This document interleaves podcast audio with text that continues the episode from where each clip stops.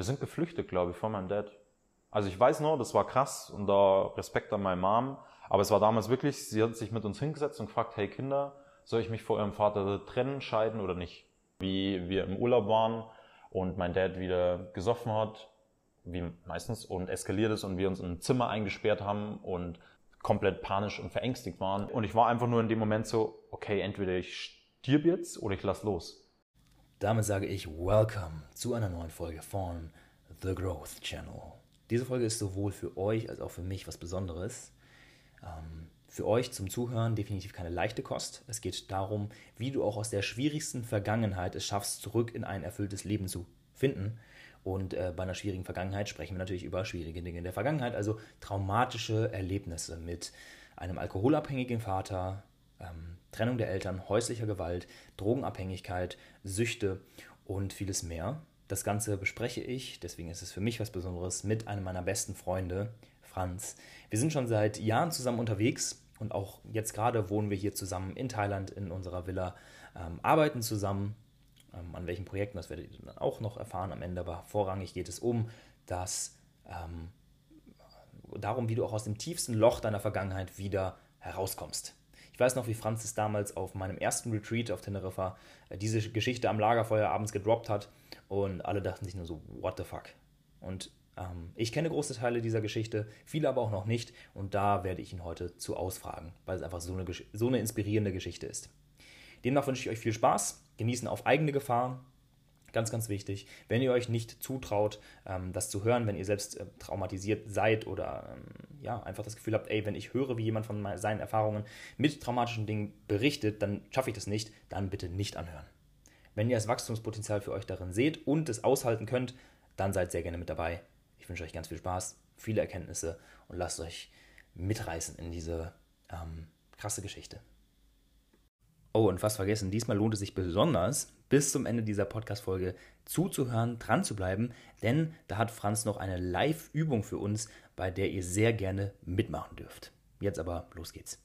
Also ich merke äh, allein schon, dass wir die Themen wieder ansprechen. Ja. Ich habe das gar nicht mehr so in meinem, in meinem Alltag drin, dass ich ne, ich denke nicht jeden Tag dran, so, ah, so war das früher, so ein krass und so, sondern mhm. dann, wenn wir mal wieder drüber reden und ich mal irgendwie eine krasse Story wieder auspacke oder so, dann ist es, oder jetzt gerade auch bin ich so, oh fuck, okay, da war ja mal nur ganz anderes, ganz anderes Leben.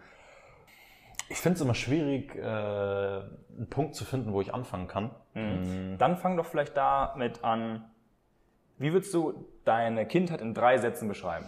Weil das hast du auch häufiger gefragt, so auf den Retreats, in drei Worten, wie fühlst du dich gerade so? Ich würde mhm. jetzt mal drei Sätze sagen. Wie würdest du deine Kindheit in drei Sätzen beschreiben? Hm. Geborgen. Machst du doch Wörter oder machst du Sätze? Ach so. du kannst auch, du kannst ich mach Wörter machen. Wörter. Okay, kannst du machen. Äh, geborgen. Das nächste Wort, was mir einfällt und auch irgendwie stimmt, traumatisiert. Mhm. Ambivalent. Mhm. Mhm. Ganz einfach geborgen, weil ich mich, äh, weil du hast Kindheit gesagt und das Ganze ja. fing erst so wirklich in meiner Jugend ah, an okay. und meine Kindheit war sehr, sehr schön. Mhm. Also wir hatten ne, äh, zweimal im Jahr Urlaub, zwei Wochen Sommerurlaub, griechische Insel und einmal eine Woche Skiurlaub mhm. in Südtirol. Genau, mein, auch geborgen bei meinem Mom immer, ne, die war voll, die ist voll dieser, die, die hat mir das auch immer die letzten Jahre gesagt, so hey, mir war es immer nur wichtig und es ist immer nur wichtig, dass, dass euch gut geht so mhm. und seitdem es mir gut geht, geht sie auch besser und das mhm. ist was sehr, sehr Schönes. Mhm. Und ähm, traumatisiert, weil das habe ich natürlich erst im Nachhinein wieder so ein bisschen gefunden und habe viele äh, oder einige Blackouts, ähm, weil halt einfach viel mit meinem Vater passiert ist in der Zeit, dass er schon randaliert hat, äh, betrunken war und viele Dinge an der Schule, Mobbing und so äh, meine erste Freundin, wie auch immer, dass, dass einfach viel passiert ist, wo ich sagen würde, okay, das kann man schon als Trauma bezeichnen, auch wenn das jetzt ein Buzzword ist und genau wie Trigger, aber es geht in die Richtung, mhm. weil nach psychologischer Ansicht, wenn du mit irgendeinem vernünftigen Psychologen sprichst, dann ist ein Trauma äh, wirklich etwas, was dich alltäglich beeinflusst und genau. du, du deinen Alltag ja. nicht wo ja. du in deiner alltäglichen Lebensweise dadurch beeinflusst bist sozusagen. Genau, und das habe ich jetzt nicht, wie wobei die wenigsten, auch, die über Trauma sprechen. Wobei auch das tatsächlich Auslegungssache ist glaube ich. Mhm. So, weil unsere Vergangenheit beeinflusst, also es gibt ja dann so Teachings wie von Eckhart Tolle und Co. Alles ist im jetzigen Moment. Deine Vergangenheit hat nichts sozusagen, hat keine Macht über mhm. dich. Und ich finde, das ist wieder so eine, sind wir direkt bei Spiral Dynamics, wo wir eigentlich jetzt nicht primär drüber sprechen wollen, aber ähm, es ist tatsächlich so eine türkise Message, die von oben kommt, so von ganz High-End des Bewusstseins so. Und in diesem jetzigen Moment, wenn nur dieser jetzige Moment da ist und er ist alles, was ist, was wir haben, da zählt deine Vergangenheit nicht, weil alles erlebst du ja nur aus dem jetzigen Moment und so weiter. Und schön und gut, wenn man das liest, hm. aber was de facto immer noch da ist, ist, wenn du nicht auf dieser Highest-End-Stufe des Bewusstseins bist wie Eckart Tolle, ähm, dann belastet dich deine Vergangenheit dann doch. Und ähm, da kommen wir, also das ist das, wo ich mit dir auch drüber sprechen möchte. So, wie geht man mit einer schwierigen Vergangenheit um? Weil du relativierst es jetzt, finde ich, so ein bisschen so mit diesem Trauma, ah, da kann man jetzt wieder definieren und so weiter. Ja. Aber was du ja erzählt hast an Geschichten, so, ob da jetzt ein Trauma draußen entstanden ist oder nicht, oder wie groß das Trauma ist, keine Ahnung, aber ich finde es schon krass, was da passiert ja, ist. Also es beeinflusst mich ja trotzdem und genau, alle eben. anderen Menschen auf der Welt, die also, diese Erfahrung gemacht haben, ja. beeinflusst trotzdem. Und zwar jeden Tag. Wenn wir alltäglich leben können, aber es ist so dieses, ja. was an Glaubenssätze gebildet wurde, welche Richtig. Werte vielleicht auch, weil mir Sicherheit dann wichtiger ist und das Ganze, ja. Auf jeden Fall, da kommen wir gleich zu sprechen. Lass mich nur das Letzte, und zwar ambivalent. Mhm. Ähm, ambivalent, weil es mal sehr schön war, und dann wieder sehr, sehr grausam. Mhm. Also es ist nicht geil, ähm, das ist wieder so eine Story, aber es ist nicht geil, vom Fußballtraining heimzukommen und du hattest ein mega geiles Training, einen schönen Tag, warst irgendwie im Fluss nur baden mit Freunden und äh, deine, deine Oma, dein Onkel, deine Mutter, deine Schwester, die andere Oma, alle sind auf einmal zu Hause und sagen zu dir, ja, dein Dad hat einen Abschiedsbrief geschrieben ähm, und wir suchen ihn jetzt gerade, Polizei sucht ihn, wir wissen nicht, wo er ist. Die Story kann ich gar nicht mehr. Ich weiß. Davon gibt es noch einige. Ah, scheiße, Aber ich, vergiss, ich vergesse es ja auch immer wieder Ja, so. Es krass. ist ja auch, ich will ja auch, also mein Unterbewusstsein schützt mich ja auch davor so Mhm. und das kommt immer wieder hoch und das ist, Ähm, was war, also wann war das? puh, ja, ähm, ich weiß nicht, es muss so zwischen 12 und 14 gewesen sein, vielleicht 13, roundabout. Ja. Aber dein Dad ist ja erst Ende letztes Jahr gestorben. ja, er hat sich auch nicht umgebracht. Spoiler. Okay, gut. Kommen wir gleich noch drauf. Ja. Alright. Kindheit in drei Worten haben wir. Waren dann doch mehr als drei Sätze. Ähm, zum Anfang ein paar kurze, schnelle Fragen und danach würde ich gerne in die Story rein und in die Stories, die auch ich noch nicht kenne. Und zwar, wie alt warst du, als du zum ersten Mal Alkohol getrunken hast? 14. Oh, das geht ja noch. Ähm, Könnte auch Wie- 13. Naja, also eventuell auch schon früher, weil in Bayern ist es normal, dass du dem Kind dann mal so, hey, probier doch mal. Äh, okay, 14 jetzt- habe ich angefangen, mehr zu trinken. Okay, ich verstehe. Ja, oh, hm. äh, verstehe. Ich habe mir nämlich im Vorhinein auch für, die, für diesen Podcast ähm, bei Statista ein paar Statistiken angeguckt. Und zwar ist der Durchschnitt in Deutschland 2018. Ähm, rate mal, wie alt der durchschnittsdeutsche Jugendliche ist, wenn er das erste Mal Alkohol trinkt. 15. Richtig. Äh, ja, gut. der Experte spricht. Und beim ersten Alkoholrausch? Von mir jetzt oder Durchschnitt Deutschland? Durchschnitt Deutschland und dann von dir. Ach so, das war erstes Mal konsumieren Alkohol, erster Alkoholrausch, ja, äh, 16. Richtig, also 16,5. Ähm, oder 16,3. Ja. ja, okay. Und bei dir? Ist jetzt auch Definitionssache, was ist ein Rausch, aber 14. okay. Der- 14, 15. Ich erinnere mich an eine ähm, Saisonabschlussfeier vom Fußball in der D-Jugend und da bist du normalerweise 14 oder so, ja. Okay. Gut. Wie alt warst du bei der ersten Zigarette? 14. Okay. Und wie alt bei den ersten anderen Drogen? Ähm, also Storytime. Ich kann mich erinnern, zu meinem 15. Geburtstag hat mich ein Freund damals abgeholt und wir sind zum Parkhaus und haben uns auf ein Skateboard gesetzt und haben da einen Joint mit vermutlich Hasch geraucht und dachten uns, wow, toll, wie krass sich alles bewegt und wir fühlen uns high und keine Ahnung. Also ich 15. Okay, okay, okay. Gut. Ähm, so, das waren jetzt ein paar, paar Eckdaten, die mich interessiert hatten am Anfang, zwecks meiner Recherche und zwecks deiner Geschichte. So, ähm, nee, jetzt also, ähm, seriously, ich weiß nämlich noch, wie du damals auf dem ersten Retreat in Teneriffa, vor anderthalb Jahren oder wann das war, ähm, abends am Lagerfeuer deine Story erzählt hast. Und alle dachten sich am Ende so, what, krass. Und natürlich ist dieses Story-Erzählen auch so ein bisschen so Ego, ist das wieder, identifiziert sich mit dieser Story und so weiter. Wissen wir alles. Ähm, aber jetzt heute würde ich, würde ich mich sehr interessieren, da einmal voll reinzugehen. Also ich kenne Teile deiner Geschichte ja, ähm, weil wir schon seit zwei, drei Jahren miteinander unterwegs sind. Aber so oft spricht man ja dann doch nicht explizit drüber. Und ich finde, das müssen einfach mehr Leute hören, weil es eine inspirierende Geschichte ist. Weil ich zum Beispiel auch in der letzten Folge mit Lenny ähm, haben wir noch darüber gesprochen, dass wir eigentlich ziemlich wenig Gepäck jetzt mit uns rumschleppen, was unsere Vergangenheit angeht, also mhm. sehr wenig im Vergleich zu anderen aufzuarbeiten haben und du hast eher mehr, ähm, so, also jetzt im Vergleich zu uns zumindest schon mal, also da hat jeder natürlich seine eigene Portion abbekommen und ähm, ja, deswegen einfach würde ich sagen, so Storytime, wann hat das bei dir angefangen, wenn du sagst, deine Kindheit war sehr schön, wann wurde es weniger schön, fing es mit dem Joy auf dem Skateboard an, wie hat sich das weiterentwickelt, so, weil, ja, genau. Hm, ich wollte noch eine Sache sagen. Ja, ähm, gerne. Das ist auch der Grund, warum ich das überhaupt teile, weil es ist mhm. nicht einfach für mich, mich da wieder reinzufühlen und reinzusetzen mhm. und teilen. Ich merke es jetzt auch schon, die ersten Minuten ist schon, hm, mhm. ist schon was da. Aber ich mache es da, also Emotionen oder? Ja, es okay. sind schon mehrere Emotionen da. Mhm. Ähm, aber ich mache es eben aus dem Grund, was du gesagt hast, dass ähm, du der Meinung bist und ich auf den Retreats das auch immer erfahren habe, wenn die Menschen so meine Story, meine Heroes Journey äh, kennenlernen und daraus, also so mehrere Dinge daraus ziehen können, auch wie mein Leben jetzt ist und deswegen mache ich das. Ja. Nice. Wann hat alles angefangen? Ich mache einen Schnelldurchlauf bis zu einem gewissen Wendepunkt. Okay. Es gibt so einen gewissen Wendepunkt in meinem Leben und der war sehr, sehr krass und sehr, sehr spezifisch ja, meine Kindheit an sich wunderschön. Ich habe ein sehr tolles Fundament und eine Basis von meinen Eltern mitbekommen. Ich bin geliebt geworden, ich bin ge geborgt, ich habe alles bekommen, was ich brauchte und noch mehr. Äh, wir waren im Urlaub, ich habe viele Dinge erfahren dürfen, ich hatte Freunde. Es war schön. Mhm. Und ich würde sagen, so ab der Gymnasiumzeit hat sich das geändert. Es war auch schon davor, zum Beispiel in, konnte ich mich an mehrere Dinge erinnern, wie wir im Urlaub waren und mein Dad wieder gesoffen hat wie meistens, und eskaliert ist und wir uns in ein Zimmer eingesperrt haben und ja, halt einfach komplett panisch und verängstigt waren oder er zu Hause randaliert hat. Also ich habe auch immer nur... Was heißt randaliert genau? Rumgeschrien, Türen auf und zugeschlagen. Ich habe immer nur ein Problem damit, wenn jemand die Tür nicht sauber zudrückt. Ah. Das ist, also es macht mich eher wütend als traurig, aber es ist so aus der Angst heraus die Wut, denke ich mal.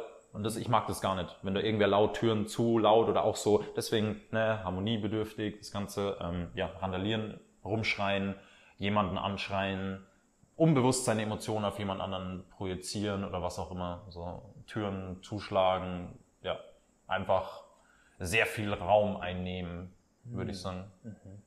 Ja, ähm, genau, das war auf jeden Fall schon Thema. Dann hat mein Dad mit, als ich zwölf war, glaube ich, seinen Job verloren. Der war Vorstand von der Bank äh, ein bisschen weiter weg. Und der hat da aber auch schon ein sehr großes Alkoholproblem. Also der hat da schon teilweise da übernachtet, weil es eine Stunde, zwei Stunden Fahrt war, hat da irgendwie, ist gegen eine Glastür gelaufen, hat irgendwie so Trinkspiele beim Unternehmensausflug. Also es sind alles nur Geschichten, die ich heute so gehört habe, aber ähm, hatte schon ein Problem.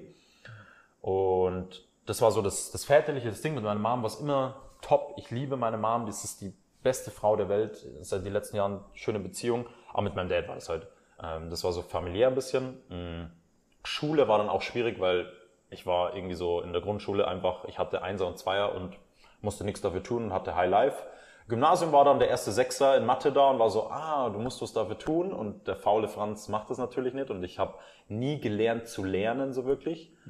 Ich habe mich immer drum rumgemogelt und da fangen sie auch an mit langsam Mobbing und ich hatte ziemlich ich hatte viele in meiner Klasse, wo ich sagen würde, man könnte sagen Bonzen, aber deren Eltern waren halt selbstständig, hatten viel mehr Geld irgendwie so. Und bei uns waren schon, meine Eltern waren getrennt, wir mussten irgendwie in eine Wohnung ziehen. Wir haben, ich will nicht sagen, von der Hand im Mund überlebt, aber es war schon eine krasse Zeit und ich habe mich ja sehr geschämt. Wir haben mal ähm, dann auch ein paar Wochen im Keller von meinem Onkel gelebt.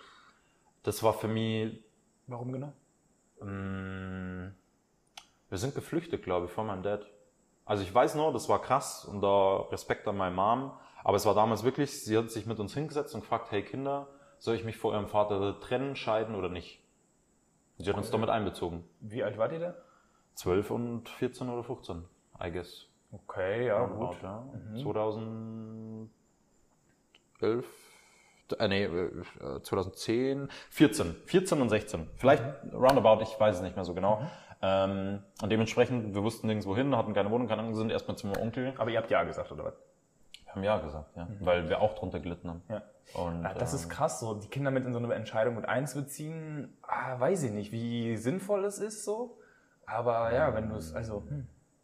Weißt du, Ich weil finde es im Nachhinein, find, also damals, ich konnte es überhaupt nicht einschätzen. Ich Ja, finde es eben. sehr genau, sinnvoll. genau, das meine ich halt. Ja. Die Einschätzung ist halt schwierig. Ähm, nee, ich konnte es nicht einschätzen, inwiefern von, ah, sie, also ich hatte nicht diesen Objektivismus oder wie man das nennen will, so, ah, sie zieht uns jetzt mit ein, so wie ich jetzt drüber nachdenken kann, sondern ich hab, meine Schwester und ich, wir haben ja alle drunter gelitten und wir haben gesehen, wie unsere Mutter drunter leidet und dementsprechend war die Entscheidung ganz klar. So. Okay, ja. Ähm, das war was für uns und nicht gegen ihn. Was wollte ich jetzt noch sagen mit Perspektive danach einbeziehen? Ach so, ich für mich, ich konnte nur für mich sprechen, hat das einen sehr positiven Effekt, wenn ich jetzt drüber nachdenke. Oh. Und zwar, ich war nicht so machtlos. Und ich glaube, das ist das, was die Kinder oft haben bei Scheidungen, Trennung, was auch immer. Das Oh, habe ich sehr aha. viel in diesen, auf Retreats, auf Man Circles, wo auch immer ich mit Menschen gearbeitet habe und gerade Männer oder heranwachsende Männer haben das, dass sie sich so machtlos fühlen, dass du dir die Schuld gibst an der Trennung von deinen Eltern. Und wenn du damit einbezogen bist und say, hey, wir sind hier auf Augenhöhe, was als Jugendliche für mich sowieso schwierig war, weil alle Lehrer gefühlt so von oben nach unten waren und alle und viele Erwachsene einfach so, ja, nicht ernst, mich nicht ernst genommen haben oder zumindest bin ich mir so vorgekommen. Im Nachhinein würde ich sagen, finde ich das sehr, sehr wertvoll. Krass, okay. Finde ich Ja. sehr schön, ja. Es kommt auf das Alter an, weil am Anfang meistens so 12, da war ich so, uh, uh, aber 14, 16, ja, hm. Also meine Schwester ich ist zwei, zwei, zweieinhalb Jahre älter, deswegen Ja. 14, 16, 12, 14, roundabout, so, so einen Dreh. Ah, okay. Ja. ja.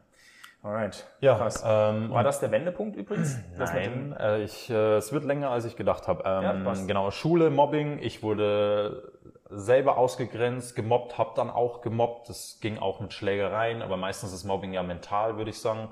Ähm, ja, und spätestens mit 16, 17 wollte ich mich einfach umbringen. Das, das ist so... Also so ironisch. seriously oder sozusagen so diese Gedanken, so ja, hm, hm. Ja, diese Gedanken zu haben, ist seriously. Also wenn äh, du bei einem Psychologen oder irgendwo bist, dann sind auch die Fragen, okay, hast du schon mal dran gedacht, dich umzubringen? Wie oft denkst du daran, jeden Tag, öfters, was auch immer? Also es, sind, es ist schon, es ist seriously. Und das ist auch das Schlimmste, das nicht ernst zu nehmen. Ähm, Ja. Also ich habe, ich weiß nicht, wann es aufgehört mit diesen Gedanken, aber ich glaube, so mit 16 hatte ich das erste Mal selbst den Gedanken. Und das kommt mir jetzt gerade, vielleicht auch beeinflusst dadurch, dass mein Dad das auch schon mal als Ausweg nutzen wollte, weil in meinem Kopf war immer, ach, dann ist einfacher. Also ich dachte auch nie, dass ich 18 werde. Habe ich mir selber immer so heimlich gesagt. Ähm, so wirklich nur heimlich so zu mir, so, weil dann, dann war der Schmerz erträglicher. Und das machen viele, viele Menschen. Und äh, ja, vielleicht sollten wir eine Triggerwarnung vor dieser Folge setzen. Ja, mach ich Ähm, sowieso. Ja, danke dafür. Weil ähm, viele Menschen aus meiner Erfahrung raus das sich selbst sagen oder gesagt haben, um es leichter zu machen. Und dabei gar nicht an die anderen Menschen, Familie, Freunde oder sonst was denken, was du für einen Schaden hinterlässt, sondern du denkst einfach nur nur und ich habe einfach nur nur an meine an Erleichterung gedacht. An deswegen ritzen sich Menschen, damit sie endlich wieder was spüren, an Erleichterung, wie so Adelas früher, blöd gesagt so. Er hat ja auch Erleichterung verschafft und so dir selbst Schaden zu fügen. Ich habe mal Ritzen ausprobiert mit 14, weil es irgendwie cool war. Fand ich nicht geil, meinen Körper zu, zu äh, schaden. Habe ich damals schon das Bewusstsein gehabt, weil ich immer dachte, boah, irgendwann werde ich mal richtig krasser Bodybuilder oder so ein Scheiß. Gedacht. Aber ja, du hast einfach diesen Gedanken, oder zumindest ich hatte diesen Gedanken, boah, ich will einfach nur, dass dieses Leid, dieser Schmerz ist ja nicht dasselbe, dieses Leiden endlich aufhört und das ist ein schöner Gedanke, der hilft mir. Also es ist kein schöner Gedanke, aber es ist ein Gedanke, der mir hilft. befreiender, Ein erleichternder. befreiender Gedanke, ja. Ähm, genau, und es hat sich nur so gezogen. Ich bin mit äh, von der Schule geflogen. Ich habe mehrere, also ich habe eine Klasse wiederholt, dann wieder geschafft und dann wieder nicht geschafft. Und dann musste ich gehen vom Gymnasium, was äh, damals sehr hart für mich war, weil alle meine Freunde ne, waren natürlich schon eine Stufe über mir, Abi gemacht und ich habe mich sehr sozial entfremdet gefühlt. Ähm, musste dann auch eine besondere Prüfung machen auf Gymnasialniveau, die ich geschafft habe, wo ich das erste Mal in meinem Leben mehrere, über mehrere Wochen lang gelernt habe, sonst habe ich mich immer durchgemogelt. Ähm, habe dann eine Ausbildung angefangen ähm, im Büro als Groß- und Auslandskaufmann. Und ich glaube, im ersten Jahr war ich ziemlich scheiße darin, aber dann wurde ich richtig gut und das hat richtig Spaß gemacht. Ähm, also in der Praxis, in der Schule, in der Berufsschule war ich immer nur kacke, aber das war mir egal, weil ich wusste, Praxis zählt. Und ja, hat sich irgend so entwickelt. Irgendwann wurde ich aber äh, doch sehr, ne, es war immer so, ein, so eine Unzufriedenheit, so ein Unglück. Ähm, ich kann mich nur erinnern, ich war mit vier von meinen besten Freunden damals in Kroatien bei einer Freundin, von der ich dir schon oft erzählt habe. Ähm, und da hab ich, kann ich mich erinnern, habe ich das erste Mal als erwachsener, heranwachsender Mann, Junge, wirklich geweint. Ich bin im Weingarten gelegen, habe die Sternen Wein gehabt. im, Wein, im Weingarten gelegen, habe Sternenhimmel angeschaut und musste und habe Musik angehört und musste einfach nur weinen und mein ganzes Leben ist an mir vorbei und ich war scheiße, was mache ich nur? Da war ich 20. Ich war scheiße, was mache ich nur? Ne, auf Beziehungsebene nochmal ganz andere Geschichte. Ich habe immer, ich habe witzigerweise mit 16, mit 17, mit 18 jeweils eine Freundin gehabt und jeweils für zwei bis drei Monate. Und danach ist erstmal die Welt untergegangen für mich. Mhm. So ein Herzschmerz, mein Selbstwert dran gekoppelt, ne, das Ganze, bis die nächste kam. Und dann, es sind immer noch auch nicht ganz verarbeitete Themen, weil ich äh, immer noch so ein bisschen dieses äh, in meinem Kopf war mit, okay, hat meine erste Freundin mich jetzt betrogen, vielleicht sogar mit einem von meinen Kumpels, vielleicht mit einem meiner ärgsten Konkurrenten damals, wo ich mich richtig reingefetzt habe und den Typen von Herzen gehasst habe. Ich konnte gar nicht mehr einen Menschen von, von Grund auf hassen, aber ich habe ihn wirklich gehasst dafür. Und sie auch. Und ähm, ja, also es sind mehrere Lebensbereiche, die mich dahin gebracht haben, also Schule, Beziehung, Familie. Ähm, und ja, dann hatte ich diesen Moment, wo ich dann zum Heulen, äh, wo ich dann wirklich mal geweint habe in Kroatien. Und dann bin ich ins Network Marketing und habe versucht, so. etwas ne, aus dieser aus diesem 9 to 5 rauszukommen und irgendwie erfolgreich zu werden. Und die Menschen um mich herum haben halt wirklich haufenweise Kohle verdient, aber halt auf ähm, Kosten der darunter. Kosten der nicht nur darunter, sondern auch der anderen, weil die halt Kredite aufgenommen haben oder wie ich ihr Sparnis reingehaut haben oder also wirklich fünfstellige Beträge, teilweise auch sechsstellige Beträge. Ähm, und habe dann irgendwann gemerkt, so, boah, irgendwie will ich das, aber irgendwie auch gar nicht, weil es widerspricht zu all meinen Werten. Es war dann auch wieder so wie so ein Identitätsverlust. Es war auch eine krasse Phase. Und der Wendepunkt kam Ende 2017, der 13.12.2017, glaube ich.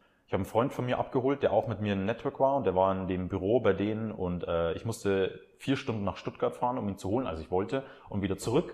Und wir haben dann bei ihm noch gekifft, obwohl ich schon in dieser Phase war von, okay, ich will weniger kiffen, ich merke langsam, dass mir das nicht gut tut und irgendwas ist nicht geil. Und am nächsten Morgen bin ich aufgestanden, habe seine ehemalige Psychologin angerufen, weil er mir erst diese Möglichkeit aufgezeigt hat mit, hey, du kannst ja auch Hilfe suchen mhm. und habe bei ihm und ihr angerufen, das sind Psychologenpärchen, ähm, so auch Psychiater, und habe gesagt, hey, guter Mann, ich brauche Therapie, ähm, so und so und so, bin krass depressiv, was auch immer. Und das Einzige, was er zu mir gesagt hat, ist, da müssen wir später nochmal anrufen. Die hat jetzt leider gerade keine Zeit. Und ich sag dir, der hat ich habe genau zur richtigen Zeit angerufen und zwar zur Sprechstunde und sonst was. Und ich war so verzweifelt und ich habe dem Mann einfach nur gesagt, ey guter Mann, ich will mich einfach nur umbringen. Bitte helfen Sie mir. Wirklich so dumm wie es klingt. Mhm.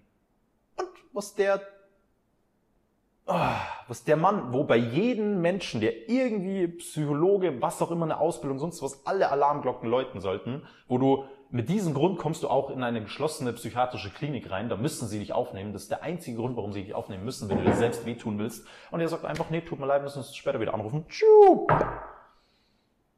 Aufgelegt. Und ich war so, okay, ich beweise es dir, du Wichser und habe dann die nächsten zwei Monate alle möglichen abgeklappert. Ich war sogar bei einem Neurologen und der hat mir das dann sehr schön erklärt mit von wegen, hey, ich bin für die Hardware zuständig, nicht für die Software. Und bin dann irgendwie an ähm, meine Psychologin damals gekommen, bei der ich die letzten fünf Jahre immer wieder war.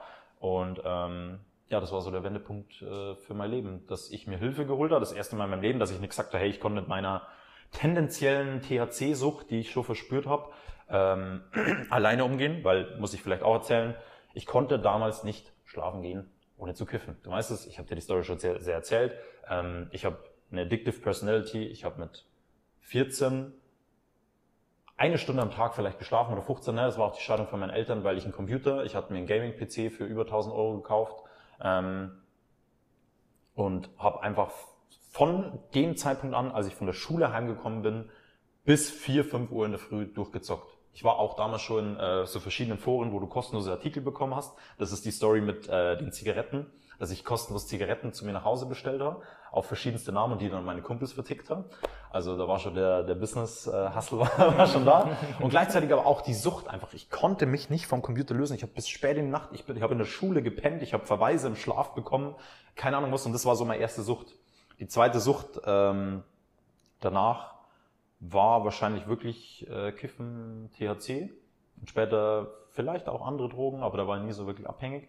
Und ich konnte nicht schlafen gehen, egal was ich gemacht habe an dem Tag, egal wie spät es war, ohne noch einen zu kiffen. Oder zwei. Oder mehr, I don't know. Ähm, und äh, bin dann, ja, das ekelt mich immer noch an. Ähm, also ich ekel mich ein bisschen vor mir selbst. Ähm, ich bin auf die Terrasse, habe einen geraucht und bin dann auf der Couch, vor dem Bildschirm, vor dem Fernseher, vor dem Handy eingeschlafen und dann entweder irgendwann um vier in der Früh aufgewacht und so, oh, oh, fuck, fuck, fuck, ich muss jetzt, äh, ich muss jetzt ins Bett. Ähm, oder bin wieder eingeschlafen und dann in der Früh um sechs neben meiner Mom aufgewacht, weil wir hatten mehrere Couches, aber ich bin immer auf der Couch im Esszimmer gelegen. Ähm, und meine Mom hat natürlich in der Früh gefrühstückt. Und es ist so ein scheiß Gefühl und ich fühle es immer nur so hart, aufzuwachen, nicht ausgeschlafen, einfach komplett übermüdet neben deiner Mom, die einfach so frühstückt und so, so Walk of Shame dann ins Bad hoch und so zu wissen, okay, du musst jetzt in die Arbeit, ich fühle mich komplett scheiße, ich starte richtig kacke rein, habe keine Erholung, weil ne, THC lässt sich einfach nicht gut schlafen und dann nur dieser Medienkonsum.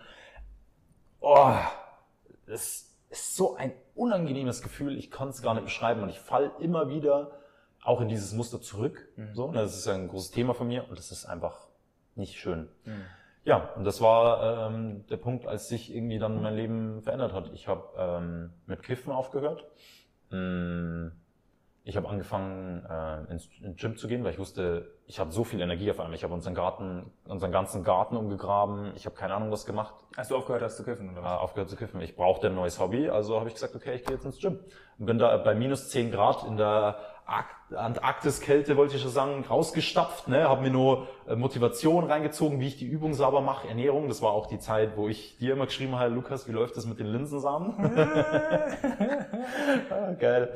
Ähm, ja, und habe da einfach voll reingegeben. Ähm, habe mich auch immer mehr von meinem alten Freundeskreis, also wirklich von meinen besten Freunden distanziert, weil es für mich einfach sehr, sehr schwierig war, ähm, nicht zu kiffen, wenn die immer nur gekifft haben. Und mhm. ich habe auch mit meinen, einem meiner besten Kumpels damals gesprochen, habe zu ihm gesagt, so, hey, ich bin irgendwie süchtig danach und ich fühle mich scheiße und depressiv und irgendwas passt nicht und so. Und er hat halt sehr verharmlost. Also mhm. ich, ich denke jetzt, er war einfach nicht ready für das Gespräch und er konnte es nicht nachvollziehen. Mhm. Ähm, und er hat einfach gesagt so, ey, nee, du bist nicht süchtig und alles cool und passt schon. Gerade dass er nicht nur gesagt hat, lass mal einen bauen, so in dem Moment. Aber er hat es halt sehr, sehr runtergespielt. Und das, meine Freunde, ist das Schlimmste, was du jemanden machen kannst, dem es nicht gut geht oder tendenziell ähm, depressiv ist oder was auch immer, seine Gefühle, wie immer, nicht zu validieren oder zu sagen, nee, das passt schon alles gut, ist doch nicht so schlimm, sei doch einfach wieder gut drauf.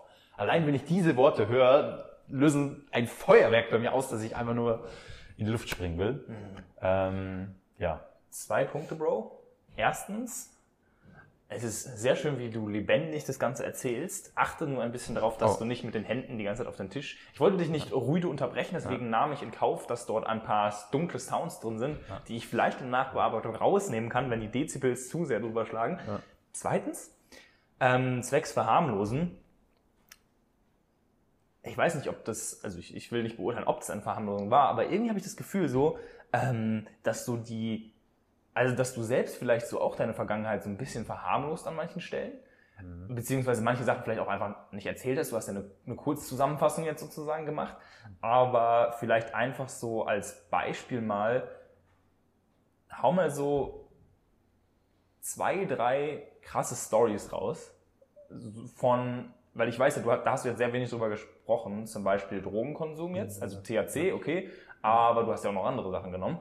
Ähm, und mit deinem, mit deinem Dad, das sind so eigentlich die, die beiden Dinge, die mich hauptsächlich interessieren würden. Mhm. Mhm. Ähm, genau, weil das hat sich jetzt erstmal, oh ja, schöne Kindheit, dann irgendwann ist dein Dad ein bisschen alkoholisch geworden und dann ging es so ein bisschen, ja, hat, haben sie halt getrennt so halt. Aber was war halt wirklich so? Ja. Wie, wie war es wirklich, weißt du? Schön, schön dass du fragst. Ich merke das, äh, ne, so jetzt im 1 zu 1 Gespräch oder sonst was, da erzähle ich gerne mal, ja, das war lustig, die South Story oder die, der Trip oder das so. Ähm, aber ich habe gerade, als du das gesagt hast, gemerkt so, ah, okay, ist doch nicht so, fühle mich doch nicht so wohl, äh, darüber zu sprechen. Was heißt wohl? Es ist halt, in dem Moment denke ich eher an die Menschen, alte Schulkameraden, mhm. äh, so ähm, Arbeitskollegen, was auch immer, die halt einen ganz großen Teil von mir gar nicht kennen, weil ich ihn auch ah. nicht gezeigt habe und nicht zeigen wollte, weil ich wusste, die verstehen das nicht, die kommen nicht damit klar und das würde mich noch viel mehr anstrengen.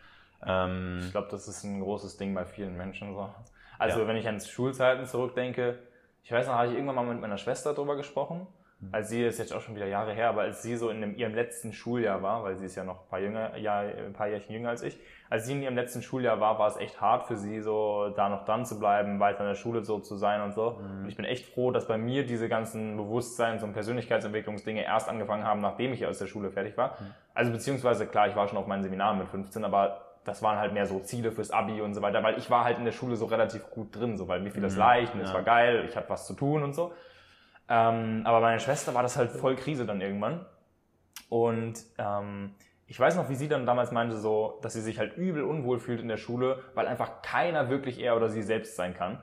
Und alle sich so hart verstellen, um sich gegenseitig zu gefallen. Aber also, je, theoretisch könnte jeder da ausbrechen und es würde einfach allen gut tun, aber es macht einfach keiner, weil sich alle verstellen und keiner wirklich er selbst ist.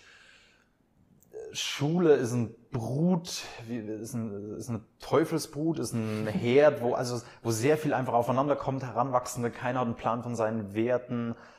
Also ich finde es immer wieder spannend, wie du von Schule berichtest, weil Schule war für mich irgendwann nur eine Qual. Ich wollte nur noch raus. Ich hm. wollte irgendwie meinen Mom dann irgendwann unterstützen, Geld verdienen. Ich wollte einfach weg. Hm. Back to the Stories. Ähm, ich, mir ist gerade eingefallen, ich könnte dir drei Stories erzählen. Einmal aus der Geil. Schule, einmal zu Drogenabsturz und einmal zu meinem Dad.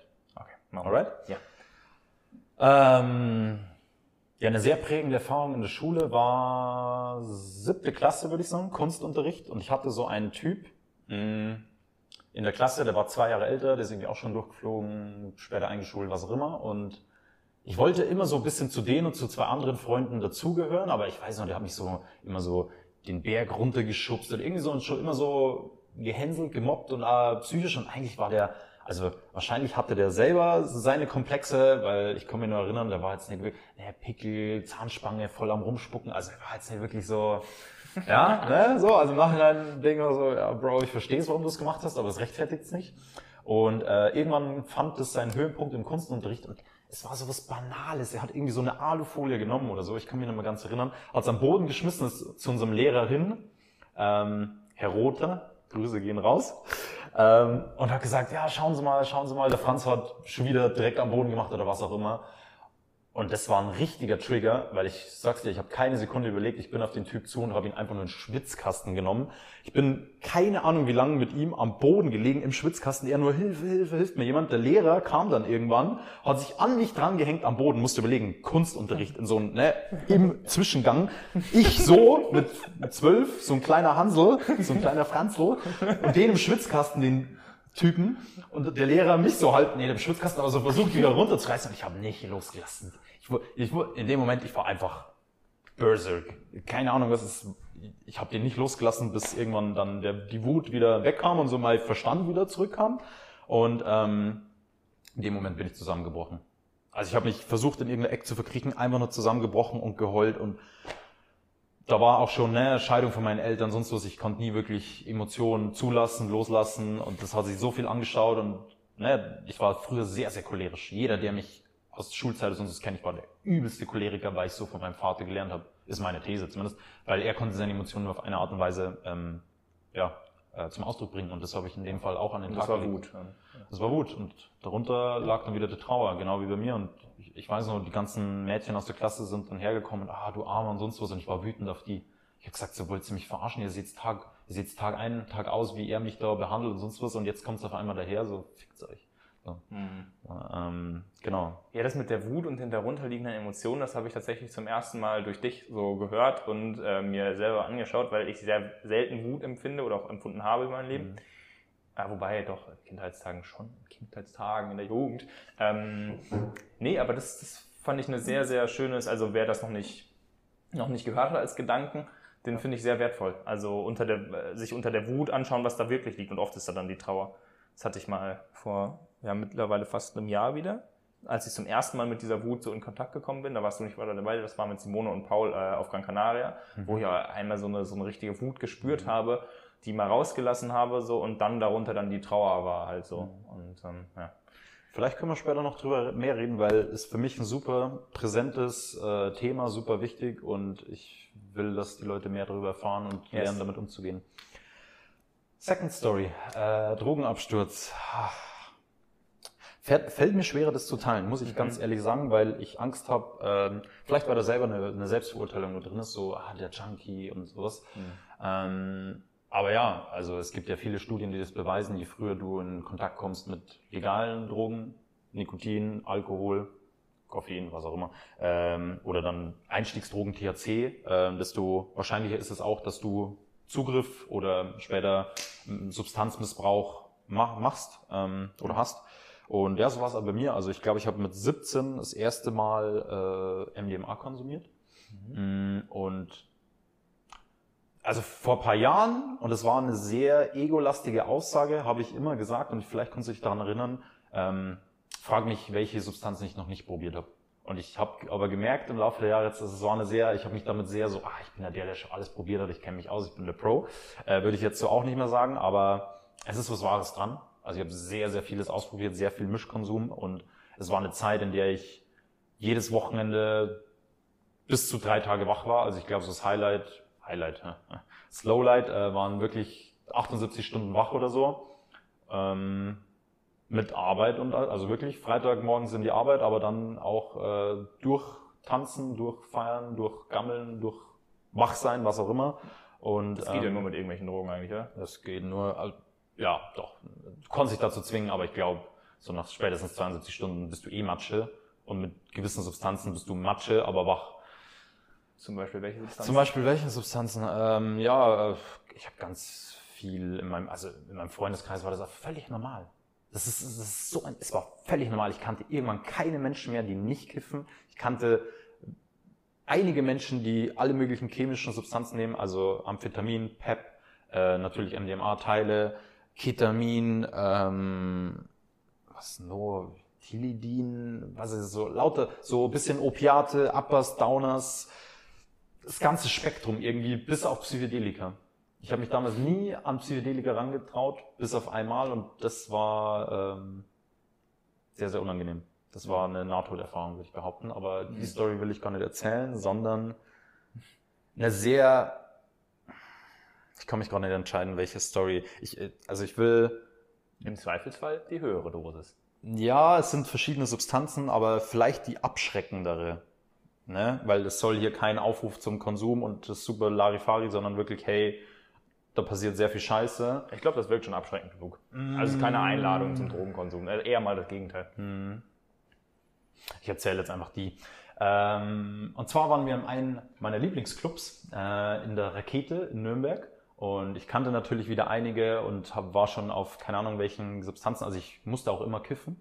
Niemand hat da gekifft, weil du willst ja nicht schlafen oder irgendwie betäubt sein, sondern du willst ja aktiv und tanzen und social und was ich. Aber ich habe immer gekifft. Immer. Ich brauchte das. Ähm, also zumindest am, am, beim Feiern so irgendwie. Und ähm, ich habe mir schon einen Teil gelegt, glaube ich, und dann habe ich irgend und das Schlimmste ist, ich kannte immer so viele Menschen da, ne? also sehr viele Menschen kanntest du, aber halt nur so zum Feiern. Das waren so Feierfreunde. Also ich habe den vielen habe ich ja gar nicht meinen echten Namen gesagt. Es war einfach immer nur mein Spitzname, Koksi, weil ich wollte nicht, dass die meinen echten Namen kennen. Ähm, Warum? weil ich damals schon wusste, dass das nicht wirkliche Freunde sind. Hm. Also ich hatte paar Freunde und so, mit denen ich hin, aber die, die ich auf den Feiern kennengelernt habe oder auf Substanzen oder so irgendwie, das waren für mich keine echten Freunde. Das wusste ich komischerweise immer schon. Und das war sehr, sehr wichtig, weil da verlieren sich, glaube ich, sehr viele Menschen darin. Mhm. Gerade in dieser Techno-Szene, dann die Drogen nur, die Community, wie sie alle zusammenhalten, ne, dann bist du hm. kuschelig, weil du das genommen hast. Aber wenn es einem scheiße geht, dann ist niemand da so. Wenn alle runtergehen, Serotoninspiegel am Arsch so, pff, bis zum nächsten Down äh, bis zum nächsten Up, dann sehen wir uns wieder. Naja, äh, ich hatte mir schon einen Teil gelegt, wie immer, ähm, habe dann nur irgendjemanden getroffen, den ich kannte und die hatten immer die krassesten... Was heißt ein Teil gelegt? Also, also ein Teil ist halt so ein Drogending und was genau, heißt gelegt? Ein Teil ist eine Pille, in der verschiedenste Substanzen drin sind. Im Bestfall ganz viel MDMA, meistens auch hm, Streckmittel und sonst was, also PMA, PMMA und wie auch immer das heißt. Da können auch richtige Scheiße drin sein. Deswegen gibt es da auch immer mehr Teststationen. Du konntest es online nachschauen. Also du hast einen Teil bekommen, saß so, okay, das ist jetzt ein Goldbahn, das ist ein rotes Porsche, das ist ein Totenkopf und dann gab es eine Website und da bist du hingegangen und hast geschaut, ah, so und so viel Milligramm, weil es kommt von 100 Milligramm, was für einen erwachsenen Menschen eine Fulldose ist, bis zu 300 Milligramm, was schon Absturz des Todes ist. Ähm, und ja, kann auch, äh, da kann jetzt irgendwie was Rattengift drin sein, da kann das drin sein, da gibt's eine Warnung. Also äh. es ist nicht zu empfehlen, Teile zu nehmen, aber alle Menschen machen es. Ähm, genau. Also Teil gelegt heißt, du nimmst es, schluckst es und innerhalb von 20 bis 30 Minuten, je nachdem, sollte eine Wirkung eintreten.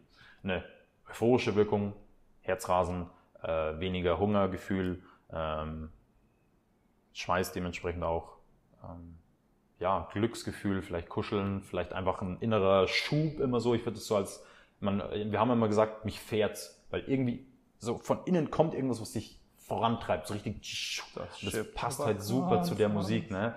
Und naja, ich habe jemanden getroffen, der hatte einen fetten Beutel Ketamin dabei und zwar richtig starkes Ketamin und ich weiß nicht, wieso ich diese Menschen kenne und kannte. Ich glaube, die waren sogar noch von meiner Schule oder sowas und die waren ein paar Jahre älter und die waren immer sehr, die waren sehr krass am Start. Also die waren, puh, die waren nur ein Level weiter, habe ich das Gefühl. Und naja, habe ich halt da noch ein paar Näschen genommen oder gedippt oder was auch immer und bin dann, wollte dann eine halbe Stunde, Viertelstunde später in den Club rein mit einem Kumpel tanzen halt. Und auf einmal, während ich die Treppe runtergehe, schallert's halt von beiden Seiten, ne? beide Substanzen klatschen gleichzeitig ein. Ich gehe durch den Nebel durchströmten Club, renn erstmal gegen eine Wand. Ich habe es gar nicht gecheckt, das haben mir meine Kumpels erzählt. Die haben sich nur über mich lustig gemacht und ich war schon komplett weg. Stehe auf der Tanzfläche und ich war einfach nur in dem Moment so, okay, entweder ich stirb jetzt oder ich lass los. Und das ist eine Erfahrung, die würde ich eher jetzt nach, nach, zum jetzigen Stand so psychedelischen Erfahrungen zuschreiben, so sehr anstrengenden, unangenehmen psychedelischen Erfahrungen. Aber die hatte ich in dem Moment auch. Ketamin kann auch psychedelisch sein, ne? K-Hole und das Ganze. Ähm, aber ich hatte einfach, es war einfach viel zu viel. Und ich wusste, okay, und ich bin schon immer sehr control-lastig, Control-Freak, auch aufgrund von meiner Vergangenheit. Und ich, ich wusste einfach, okay, ich muss es loslassen, weil sonst stirb ich. Ja, zwei Stunden später, drei Stunden später habe ich mich irgendwann wieder bei Bewusstsein auf der Tanzfläche gefunden. Also ich war irgendwie da, aber mein Bewusstsein war ganz woanders und ich erst, also mein Kumpel meinte zu mir, ey, wie ich mich bewegt habe, ganz, ganz komisch und tanzen kann man das nicht nennen und keine Ahnung, aber ich war einfach zwei, drei Stunden weg also keine Tot. Erinnerung mehr dran. Ich konnte es dir nicht sagen. Keine mhm. Ahnung. Also ich habe anscheinend, mein Körper hat sich bewegt, aber mein Verstand. Ich, es ist nicht mal so, dass ich sagen könnte, boah, ich war irgendwo da und habe einen Film geschoben. So, es war einfach abgeschaltet. Mhm. Too much so.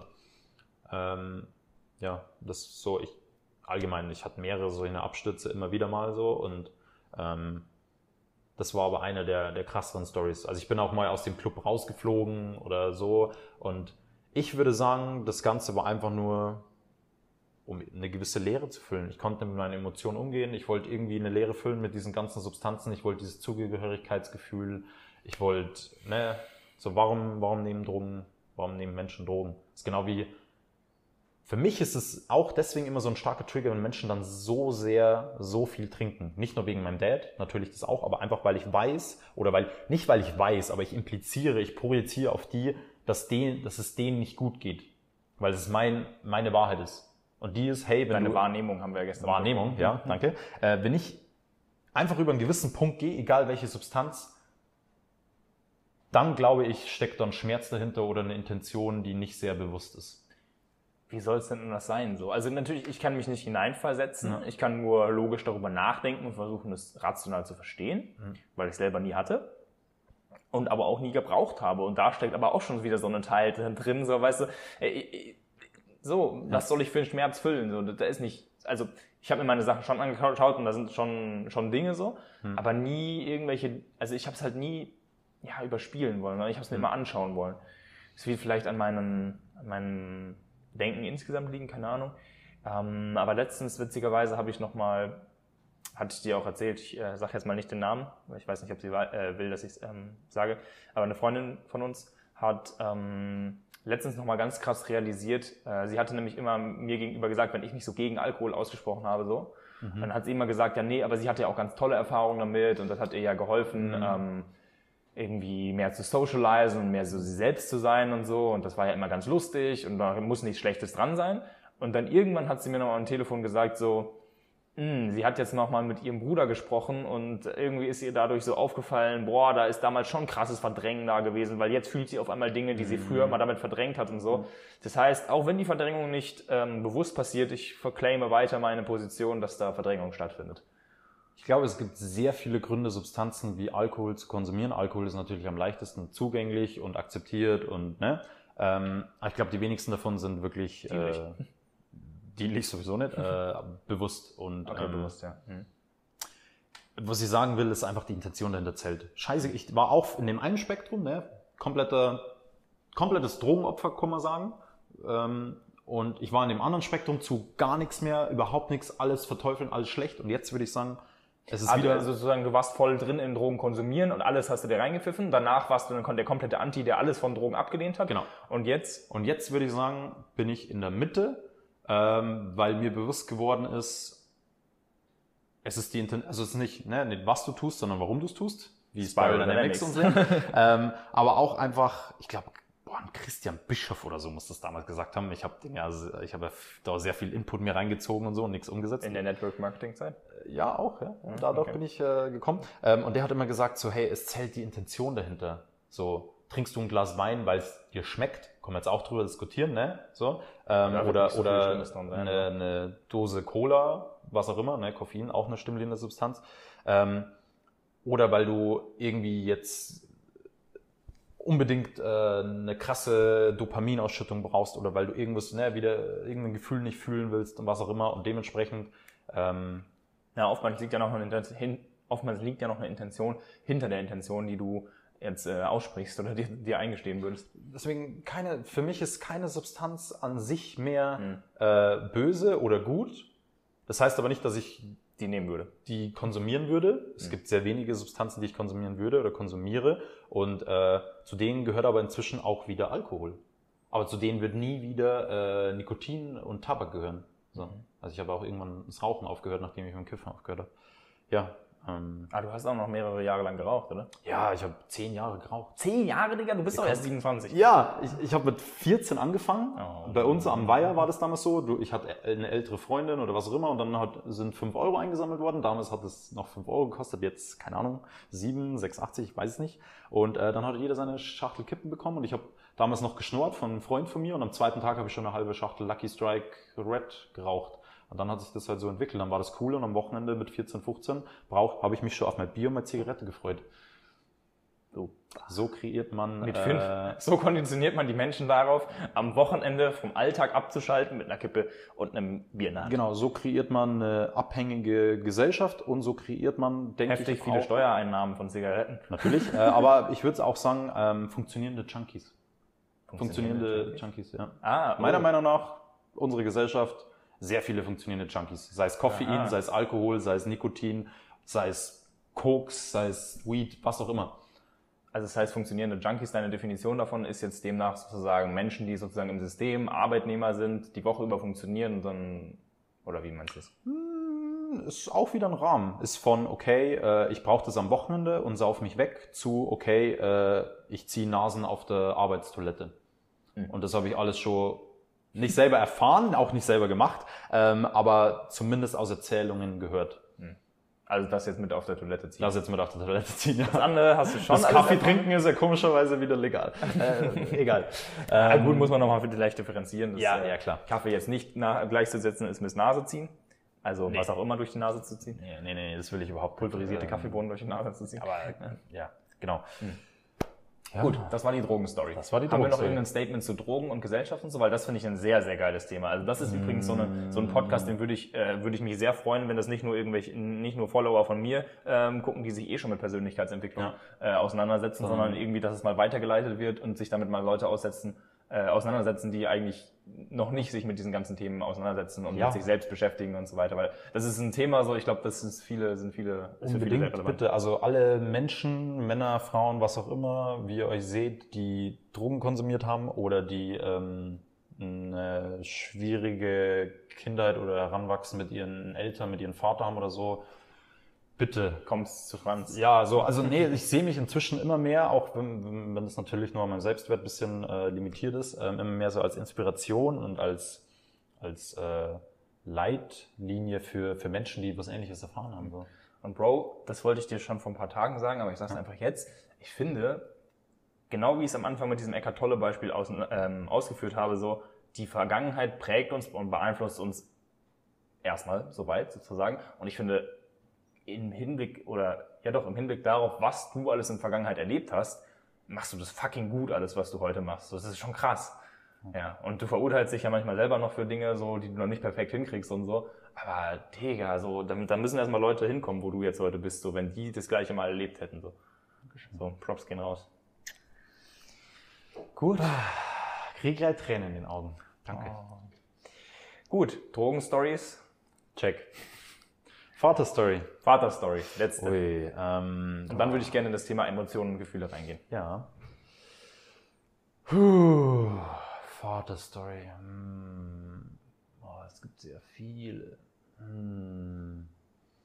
Ich finde es übrigens sehr schön von der Energie, dass wir vorher die ganze Zeit so sehr, also es war wenig gelassen, es war sehr so, boah, und das und das und das. Und ich finde es voll okay, dass beide Stimmungslagen jetzt gerade so da sein dürfen. Das ist jetzt gerade so, fühlt sich an, dass es wieder ein bisschen ruhiger wird. So. Vielleicht war es vorher ein bisschen hektisch und so alles, aber das, das darf auch, glaube ich, genauso gut sein. So. Weil jetzt, wenn du nach außen, du äh, mit deinem, mit deinem Auftreten, mit dem, was du ja auch äh, machst und so und wie du auf meinen Retreats dann irgendwie dein, deine Achtsamkeitsdinge machst und die Morgenroutine und die, ja, und hm, und so und, und wie du deine Emotionscoachings und so, das, das ist alles so sehr ruhig und so weiter, aber da darf genauso, glaube ich, auch diese andere Energie mit drin sein. Also es ist auch immer wieder witzig, wenn Leute mich auf Retreats kennenlernen, Workshops, was auch immer, und mich nur so als den Franz, der so ah, der so laut ausatmet und achtsam und dann am besten nennen sie mich noch irgendwie Guru und was auch immer so. Und dann fragen sie mich, ja Franz, hast du auch mal Spaß? Machst du auch mal, hörst du andere Musik außer Ceremony-Musik oder machst das du haben sie Säumens auf dem Retreat Ja, genau, genau. gefragt, ne? Und es ist so, ähm, In Wahrheit ist er eine ganz andere Person. ja, so, es ist, es ist natürlich wieder ein Spektrum. So, ich bin nicht nur der eine, der, es ist so, ich bin auch komplett crazy und tanze durch die Gegend und was auch immer so. Und das darf beides sein. Und ich merke es auch in Erzählen von den Geschichten, dass das sehr emotional ist und dann schneller wird und Energie steigt und dann gleichzeitig aber wieder anders emotional wird, wenn ich dann merke so, ah, okay, jetzt wieder so tief graben. Ja. Jetzt graben wir tief in die Vaterstory rein.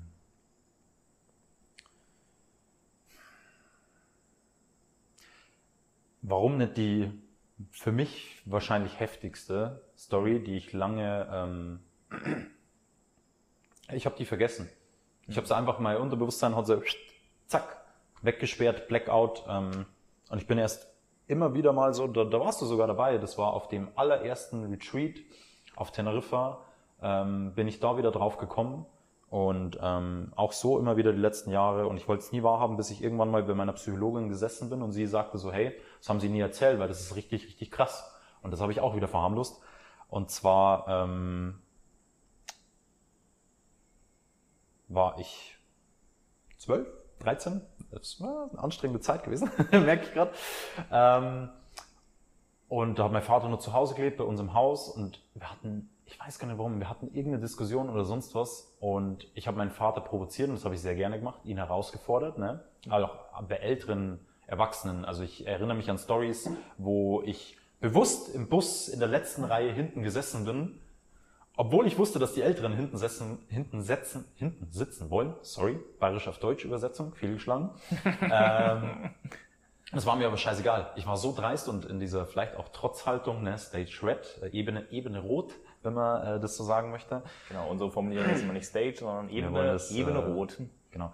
Ähm, und ähm, habe mich einfach dem Quell gestellt und ähm, die haben mich, also so, ich kann mich erinnern, einer hat mich damals auch gewürgt und so und ähm, ich war sehr gut im Provozieren anscheinend und ich habe das auch bei meinem Dad geschafft und er hat mich dann auch gewürgt und ich habe ihn so lange ausgelacht und ne, ich habe immer weiter gelacht und ihn provoziert und so, bis ich irgendwann gemerkt habe, oh, ich habe keine, ich habe keine Luft, ich krieg keine Luft mehr. Und das hat er irgendwann auch bemerkt und hat dann losgelassen und ähm, ich habe das die letzten Jahre voll vergessen, verdrängt, sonst was, bis ich irgendwann mit meiner Psychologin drüber gesprochen und sie war so, hey, war das so ein, okay, Todesangst oder war das ein, war das ein, ich habe jetzt Todesangst oder war das ein, okay, er checkt es und es ist nur ein Spiel oder, oder zumindest so ein Machtspiel und ähm, es war schon eher Todesangst dabei und ähm, ja, was soll ich sagen? Das hört sich jetzt sehr banal an, aber ähm, es hat wahrscheinlich sehr viel Misstrauen in mir gesät. Also ich merke selber, deswegen mache ich ja auch diese Männerarbeit, dass ich Männern oft nur misstraue, dass ich mir selbst misstraue, Ähm, mein halbes Leben habe ich daran aufgebaut, nicht so zu sein wie mein Vater, mhm. äh, bis er gestorben ist und ich gemerkt habe, ah, ich will genauso sein wie mein Vater, ein Mann mit Herz. Bloß, dass ihm die Ressourcen dafür gefehlt haben mhm. und ich den Männern diese Ressourcen zur Verfügung stellen will. Oh, okay, okay, das muss ich mal ein bisschen ausführen. Ähm, wie meinst du das genau? Du hast dein halbes Leben versucht, nicht zu sein wie dein Vater und ja. dann, als er gestorben ist, gemerkt, dass du doch so sein willst? Ja. Also wie war er denn? Klingt dann? paradox. Ähm, ich habe meinen Vater immer sehr so wahrgenommen als jemand, der mit sich selber nicht klarkommt. Was auch stimmte, weil er kein Fundament hatte, weil meine Oma war eine sehr schlechte Mutter, war immer irgendwie am Arbeiten, hat ihn weggeschickt, war nicht liebevoll, körperliche Nähe war Fremdwort, weil ne, die ist 1930 geboren gewesen, so ist halt eine Generation davor noch und wahrscheinlich noch viel eher. 1903. Obwohl, nee, deine Oma. Ich ja, doch, passt. Sehr, okay. Du nee, kennst passt. mich, ich gut. weiß sehr gut die Geburtsdaten. Okay, okay. ich habe kurz an Uroma gedacht, deswegen. Nee, äh, nee, nee, Oma und äh, nee, das ist so, das waren Kriegskinder. Mhm. Und ähm, ja, dem hat einfach die Basis gefehlt und dementsprechend, ich glaube, seit meinem 14. Lebensjahr wollte ich nie so werden wie mein Vater, weil ich wollte nicht ähm, meine Familie verlassen, meiner Familie schaden. Ähm, ich wollte für meine Familie sorgen. Also sehr viele blaue Werte, wenn man das in Spiral Dynamics sehen will, so ein bisschen. Ne? Und ich wollte nie so sein, ich wollte mit meinen Emotionen umgehen können, ich wollte verstehen, was mit mir abgeht. Ich habe mich so schon sehr früh für Psychologie, Psychoanalytik und wie ich funktioniere und warum andere und warum gibt's Mobbing und so, habe ich schon sehr viel mhm. hinterfragt. Und er war für mich immer so das Paradebeispiel für, ich will nie so werden wie er. Mhm. Weil. Übrigens, viele Menschen haben das. Ich will nicht so werden wie meine Mutter und ja, wie mein Vater. das ist oft der Vater. Es kann sehr dienlich sein, weil es dir, es kann einen Moment, ich habe auch Kunden, also äh, auf Retreats haben wir das sehr oft, aber auch Coaching-Kunden von mir oder Männern im Man Circle. Mhm. Sehr oft hatten die diesen Aha-Moment, wo sie waren so, fuck, ich verhalte mich gerade wie meine Eltern oder fuck, meine Eltern verhalten sich gerade wie meine Großeltern, ich will nicht so werden, ich muss es ändern. Es kann sehr, sehr dienlich sein. Aber in vielen ist es einfach nur sehr, sehr zerstörerisch. Selbstzerstörerisch, zerstörerisch für die Beziehung zu deiner Familie und da machst du sehr viel kaputt mit dieser Haltung. Und das finde ich sehr, sehr schade, wenn das dein Leben lang so bleibt und du dann am Grab von deinen Eltern stehst oder wem auch immer und dir denkst, fuck, hätte ich doch die Beziehung auf. So. Also ich habe meinen Vater auch ausgenutzt für meine Heilung, gebe ich auch zu, weiß ich auch inzwischen selber, aber es war sehr wichtig für mich. Wie meinst du das genau? Wie hast du ihn ausgenutzt für deine Heilung? Ähm, die letzten Jahre jetzt wahrscheinlich. Die letzten Jahre, nachdem ich ihn wieder in mein, in mein Leben eingeladen habe. Ähm, ah, okay, da kommen wir jetzt nochmal zum neuen. Wann war er nicht in deinem Leben? Wann hast du ihn wieder reingeladen? Wie war es dann? Er war schon im Krankenhaus wahrscheinlich? Ja, boah, es ist echt schwierig, da so ein bisschen äh, zeitliche Struktur, zeitliche Struktur reinzukriegen, weil einfach sehr viele Lücken auch in meinem Kopf sind. Ne? Es, mhm. ist, ich, es ist immer nur sehr viel verdrängt, dann fällt mir das mal wieder ein. Ich bin so krass, okay, mit meinem jetzigen Bewusstsein denke ich mir, hu, das ist aber sehr krass und damals einfach mhm. unter, genauso wie du kommst heim, ich komme heim und mein Vater will sie umbringen. Habe ich auch lange nicht dran gedacht. Ähm, ab 14 bis 15 hat mein Vater nicht mehr bei mir gelebt oder bei uns im Haus, sondern weil sie sich getrennt hatten. Weil geschieden, Scheidungsjahr, du musst ein Jahr getrennt leben und so und ist dann wieder zu. Warte mal, du musst ein Jahr getrennt sein und auch die Kinder dürfen nicht hin. Das weiß ich nicht, aber du musst auf jeden Fall getrennt sein. Also Ehepartner. Okay, krass. Ja. Warte mal, warum? Warum ist es so? Gute Frage, aber ich finde es ähm, Ganz, ja, wahrscheinlich hat es seinen Grund. Also ich finde es ganz Gesetze sind nicht immer falsch. So, ähm.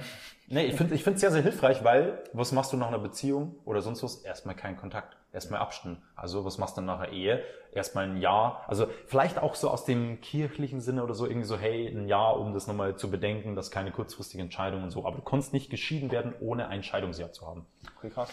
Ja, wo, du wo du nachgewiesen getrennt lebst. Okay, natürlich kannst du dich besuchen die ganze Zeit, aber du musst verschiedene Wohnungen haben. Genau. Ja, ist schon mal was. Ja. Geil. Ja. Ähm, also genau. klingt für mich logisch, diese Regel. Ja. Also zwischen Stage Blue, gut gemacht. Danke. Sehr schön. Zwischen 14 und 22 hatte ich nach meiner Sicht keinen Vater. 14 und 20? 14 und 22, also 22. so acht Jahre. Mhm. Vielleicht auch schon ab 12, weil er dann schon noch da war, aber so, ne? Ähm, also so mindestens acht Jahre und halt sehr wichtige Jahre auch. Mhm. Und ich habe ihn verflucht. Also ich konnte, er hat mich getriggert des Todes, ich konnte nicht mit ihm umgehen. Wenn ich ihn besucht habe oder sonst was, dann ist immer ein Schreien eskaliert. Ich, ist witzig, äh, sein Auto steht immer noch in der Garage vom alten Haus von meiner Oma. Ähm, und auf dieses Auto habe ich vor zig Jahren, ich weiß nicht, wie alt ich war, äh, Alkohol, Alki, Depp, Arschloch und sonst was auf den Stauben im Finger reingeschrieben, nach, nachdem wir uns wieder gestritten hatten. Ich, ich konnte nicht mit ihm umgehen. Ich habe ihn nicht verstanden. Ich war einfach nur verletzt, enttäuscht, wütend, traurig, warum er so gehandelt hat, wie er handelt, warum er so ist, warum macht er das so, warum, warum zerstört er die Familie, warum zerstört er sich, warum hat er uns das angetan. Also ich war ja, verletzt einfach, vielleicht auch ein bisschen Opferrolle, was auch immer, aber ich war einfach verletzt. Bro, als Jugendlicher. Ja, ja, nee, es war, nee, hey, aber ich war einfach fucking verletzt und ich konnte nicht damit umgehen und das, Mensch, ja. und das hat sich irgendwann geswitcht, dank meiner ich Psychologin. Sagen, angemessen, ja. Dank Therapie, wirklich. Therapie, ich konnte sie jedem nur empfehlen. Sehr guter Punkt. Sehr, sehr wichtiger Punkt, auf den ich sonst im Intro oder Outro nochmal hingewiesen hätte. Ja. Alle Menschen, die, wie, wonach, also ich sage immer zum Beispiel in meinen Coachings, ich arbeite nur mit psychisch gesunden Menschen. Ja. Da ist aber die Frage so, ab wann ist jemand psychisch gesund und wann nicht. Das ist ein schmaler Grad oder das ist ein, ein Übergang, ein Spektrum, keine Ahnung. Mhm. Ähm, aber ich habe halt auch tatsächlich schon Menschen gesagt, die mit mir dann im Gespräch waren, zwecks Coaching, so, nee, das, das passt nicht, such dir erstmal eine Therapie. Mhm. Und viele sind dann halt so, boah, nee, Therapie, das ist ja, und du hast die Story erzählt. Du hast die Story erzählt von dem Therapeuten oder Psychologen, der einfach ja. anscheinend keine psychologische Ahnung hatte, wo jeder gesunde Menschenverstand sagt, was geht da ab. Und von denen haben, also da haben halt viele Menschen negative Erfahrungen mitgemacht und wollen deshalb nicht in eine Psych, ähm, ähm, psychologisch behandeln, eine, oder wie nennt Nein, eine Therapie. Ah, ja, genau. Ja. Sorry. äh, ähm, Wortmissfindung. Äh, ähm, genau, wollen deshalb nicht in eine Therapie, aber einen wirklich guten Therapeuten zu finden, ist, wie du ja erzählt hast, sehr, sehr wertvoll. Das heißt, alle Menschen, die das Gefühl haben, und da muss man wirklich ehrlich mit sich selbst sein, ähm, noch ein paar so Dinge zu, zu haben, die in einem Coaching nicht behandelbar ja. sind, die in eine Therapie gehören, dann muss man das machen. Ich habe sehr viele Gedanken dazu. Ja. Ähm, ich versuche es kurz runterzubrechen und zwar, wir dürfen uns darüber bewusst sein und das waren wir auch äh, oder sind wir auch immer öfter, egal ob Coachings, Retreats, irgendwelche Workshops, die du gibst, äh, immer wo du Menschen den Raum gibst, ähm, dass wir keine ausgebildeten Psychologen und sonst was sind. Genau. Immer wenn ich das merke oder sowas, ich, oder von vornherein, wenn ich die Regeln erkläre, ich sage immer, dass mir Therapie sehr viel geholfen hat. Wenn du das Bedürfnis hast, du brauchst nur professionelle Hilfe, such dir bitte einen Therapeuten, Therapeutin, was auch immer, hol dir die Hilfe, weil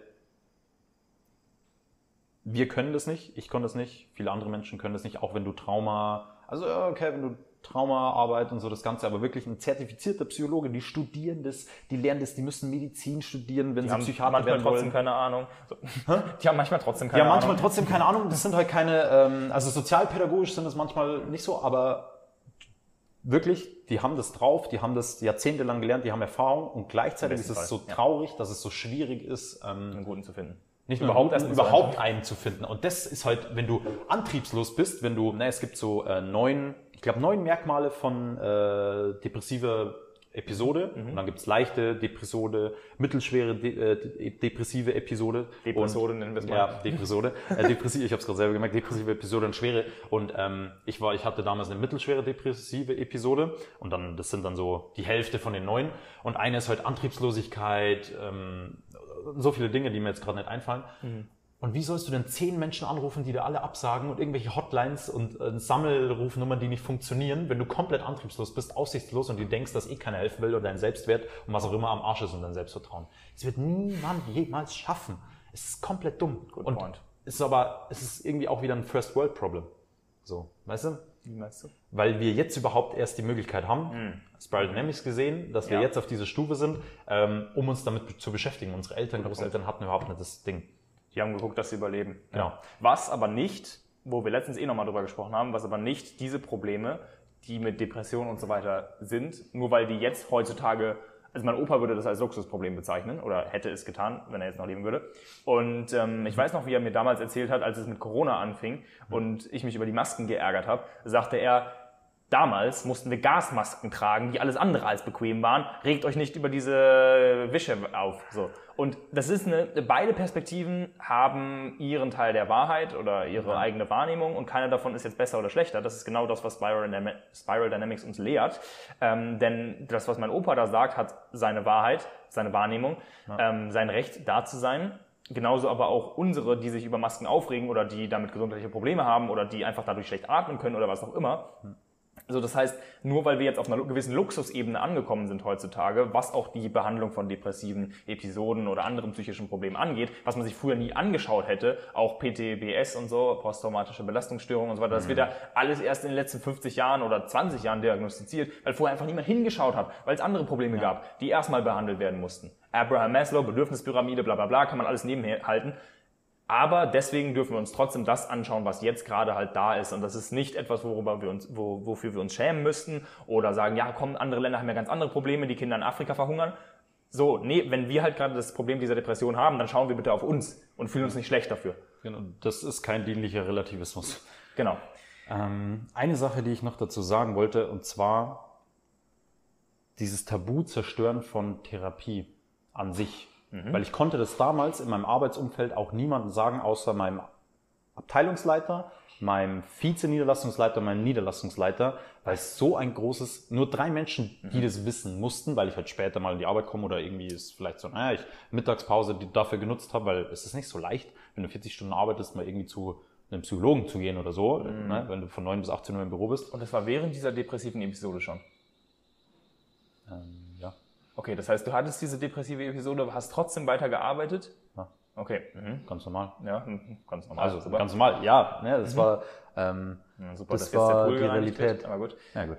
Ähm, und was ich sagen wollte, bitte, bitte, bitte lasst euch von diesem Tabu, ah, du brauchst keine Therapie und das ist doch nur was für Durchgedrehte und so.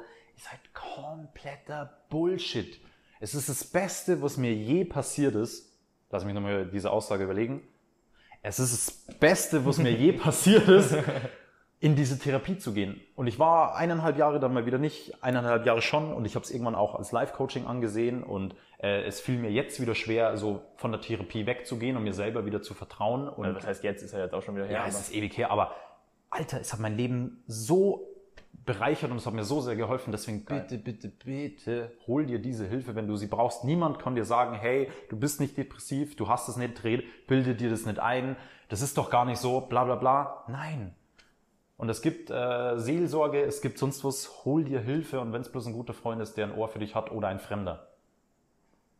Der dich am besten dann in die Therapie weiterleitet. Ja, ähm, ja okay, geiler Punkt. Nice. Und wer aber zum Beispiel jetzt, ähm, also ich kann zum Beispiel für mich sehr sicher sagen, inzwischen nach Jahren, die ich mich, mich mit mir selber auseinandergesetzt habe, ähm, dass ich in Anführungszeichen keine Therapie brauche. Mhm. Also das darf ja auch da sein, so weißt du. Es muss ja nicht jeder jetzt in die Therapie gehen. Mhm. So.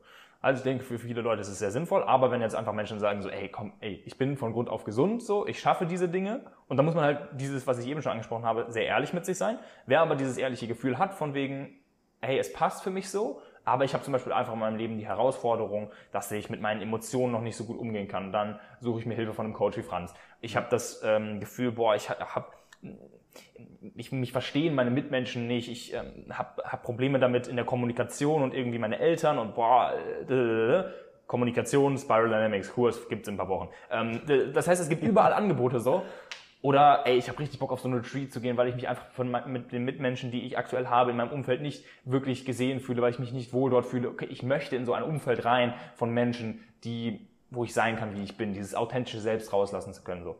Dann kommen zu uns aufs Retreat.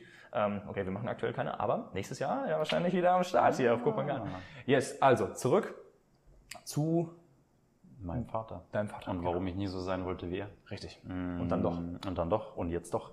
Äh, ja, also ich habe schon kurz ausgeführt, weil er einfach, er war mein erstes männliches Vorbild, Leitbild, so wie es halt ist. Ne? Früher, er war wirklich mein, er war mein Held als Kind. Er hat mir Schwimmen beigebracht, er hat mir das, wir haben, ne, es war halt einfach, ist ja klar, als Kind, du brauchst ihn zum Überleben, betest ihn an. Und dann wurde ich natürlich immer mehr enttäuscht, enttäuscht, enttäuscht. Und dieser, dieser Mindshift kam erst, als er letztes Jahr gestorben ist. Also es ist, es ist nicht mal ein halbes Jahr her. Das ist crazy, wenn ich drüber nachdenke. Mhm. Ähm, ja, ich weiß noch, da war ich auf Bali, mhm. als wir telefoniert hatten mhm. damals. Ja. Das war ein sehr schönes Gespräch. Danke. Mhm. Ähm, ja, und irgendwann, also ich, ich habe alle Phasen durchlaufen. Ich habe mal Vorwürfe gemacht, ich habe das, ich habe sonst was. Und ich habe sehr viel mit äh, meiner Mom und, und anderen Menschen darüber gesprochen, wie mein Dad denn früher war. Weil ich hatte immer ein ganz... Als er gestorben war. Also als er erst gestorben ist, leider, ja. Mhm. Ich habe damals mit meinem Dad drüber gesprochen, schon bevor er drüber äh, äh, schon bevor er gestorben ist, mit meiner Mom drüber gesprochen, aber immer nur so stückchenweise. Und dann hatte ich wirklich die Motivation, ich will mal wissen, wer wirklich mein Vater war, weil ich, ich habe immer dieses Bild gehabt von dem Mann, der einfach mit seinen Emotionen nicht umgehen konnte, der das nicht gelernt hat, der eine scheiß Kindheit hatte und der dann irgendwie den Alkoholismus verfallen ist, weil das in meiner Familie schon immer so ein bisschen so väterlicherseits so ein Thema war, würde ich sagen, ähm, von meiner Perspektive jetzt aus. Und ähm, ja, der sich nicht anders zu helfen wusste, der sich mit seinem Job identifiziert hat. Auf einmal war der Job weg, Welt stürzt zusammen. Und ich habe mit meiner Mama darüber gesprochen und die haben mir erzählt, hey, es war der liebevollste Mensch, den du vorstellen kannst. Und ähm, wir hatten, selbst nach zehn Jahren haben uns noch andere gefragt, wie wir nur so zueinander sein können und weil wir so liebevoll miteinander umgegangen sind. Und er hatte so ein großes Herz und es war ihm so wichtig und ne, ich könnte jetzt ihm vorwerfen, okay, er wollte nicht, dass äh, meine Mom wieder arbeiten geht, was er dann doch gemacht hat könnte ich ihm vorwerfen. Gleichzeitig konnte ich aber sagen so, hey, er wollte nicht, weil er für sie sorgen wollte, weil es in seinem Weltbild so, so sein sollte. Und ähm, ja, sehr viele Dinge, wo ich einfach gemerkt habe, boah, ihm haben einfach die Menschen gefehlt, ihm haben die Ressourcen gefehlt, ihm hat das Fundament gefehlt, um der Mann zu werden, der er sein wollte, der für seine Familie sorgt, der einen tollen Job, eine tolle Arbeit macht, der Sinn darin sieht, der seine Kinder aufzieht, der Zeit mit seinen Kindern verbringt, vielleicht groß, äh, also als Großvater dann irgendwann auch. Also so, das, was er, glaube ich, sein wollte, konnte er nie erfüllen. Und dementsprechend habe ich es irgendwie seit seinem Tod zu meiner Mission gemacht, ähm, ja, Männern, mir selbst erstmal natürlich zu helfen und mir selbst auch, was ich schon tue seit Jahren, ähm, die Ressourcen zu geben und Hilfe zu suchen und auch anzunehmen, aber gleichzeitig auch wieder das weiterzugeben und den Männern den Raum zu geben und die Ressourcen zu geben, zu lernen, mit ihren Emotionen umzugehen, mit ihren Bedürfnissen, ihre Intuition wieder zu finden und ähm, ja, das soll jetzt nicht nur auf Männer sein, aber ich habe mich halt spezialisiert auf Männer. Ähm, ist ja genauso bei den Retreats auch wieder, das sind ja Frauen und Männer. Mhm. Ähm, ja, das ist was, also je öfter ich das sage und das für mich ausspreche, desto klarer wird das Ganze auch wieder. Und das ist so mein, meine Mission, die sich irgendwie seitdem festgesetzt hat. So mhm. nicht, nicht meinen Vater zu verteufeln, sondern zu sehen, was er im Herzen wirklich war und wer er war und was er vielleicht gebraucht hätte mhm. was ich nie gesehen habe. Was er gebraucht hätte, das ist ein starker Punkt. Ähm, wie denkst du heute darüber oder wie würdest du es erklären, dass er ursprünglich damals so liebevoll war und das alles so gut war und dann mhm. wiederum so, ab wann hat sich das so geändert? War es durch den Verlust seines Jobs damals? Ja, also das ah. war davor schon im Urlaub, immer wenn er frei hatte, dann hat er mehr getrunken und dann gab es so Ausfälle, ne? so wir sperren uns ins Zimmer ein, er randaliert und keine Ahnung, aber erst als er den Job verloren hat, dann kam richtig der Alkoholismus zur Geltung und dann seine Emotionen waren einfach, es war einfach, ne, wenn du so jemanden dysfunktionalen zu Hause hast, du bist nicht gern zu Hause, es ist einfach nur es ist einfach emotionales Chaos, du fühlst dich nicht wohl, es ist einfach richtig angespannt. Also ich fühle jeden Menschen, der irgendwie in so einer, äh, in irgendeiner abhängigen Beziehung für jemanden ist, egal ob es dein Partner ist, egal ob es Vater, Stiefvater ist oft so ein Thema, ne, äh, vielleicht sogar so Schwiegervater, Schwiegermutter, irgendwas, irgend so, so was dysfunktionales, toxisches, wenn ich das Wort nutzen darf, ähm, so, das ist sehr, sehr anstrengend. Das ist sehr, sehr anstrengend, weil du immer auf der Lauer bist. Du bist immer auf der Hut. Boah, wann explodiert der? Was gibt's? Wo, wo, oh, ich muss aufpassen, wie ich mich verhalte, was ich sag, wie, wie ich mich bewege, in welcher Nähe ich zu ihm bin. Also bei meinem Vater so, wahrscheinlich habe ich immer einen gewissen Abstand zu ihm gehalten, weil ich Angst hatte, dass ich eine Fang, eine Schelle fange oder was auch immer oder so irgendwie. Er hat mich nie, äh, Story mit dem Würgen? Ja, aber er hat mich nie geschlagen oder sowas. Das Würgen zählt auch als Misshandlung und häusliche Gewalt. Ja, ich, ne, ich verharmlos das auch immer noch ein bisschen, weil es einfach zu verarbeiten ist. Mhm. Ganz normaler Prozess, gehört dazu. Ähm, aber er hat mich jetzt nie krass aktiv geschlagen oder sowas. Und das an meine Mom denke ich auch nicht. Zumindest haben sie es beide verneint. Ich habe da so ein paar Blackout-Szenen in meinem Kopf, wo ich sagen würde, äh, könnte doch sein. Ja, häusliche Gewalt, nicht so geil. Ja. Okay. Gut. Vaterthema, weitere krasse Story. Check. Check.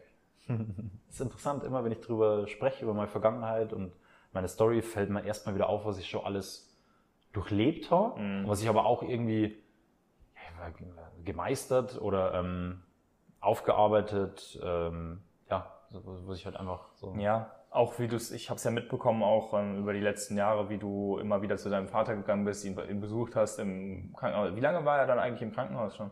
Also er war schon jahrelang im Pflegeheim. Ja. Er ist so ein, äh, einen Monat nach dem Tod von meiner Oma, ist er dann ähm, ins Pflegeheim gekommen, weil er halt immer wieder, er hatte dann Epilepsie, er hatte Prostatakrebs, angehende Leberzirrhose, ähm, verknöcherte ja, Schultern, bla bla bla. Verknöcherte Schultern, weil er immer wieder hingefallen ist. So, ich kann mich noch erinnern, wie oft ich ihn aufgehoben habe. Einmal ist er mitten in den Fernseher reingekracht. So, Fernseher war komplett kaputt. Er ist am Boden gelegen, bis ihn die Nachbarn gefunden haben, bis ich ihn gefunden habe. Also es ist auch nicht so geil, Scheiße. sein Dad am Boden liegen zu finden, in so einem Delirium.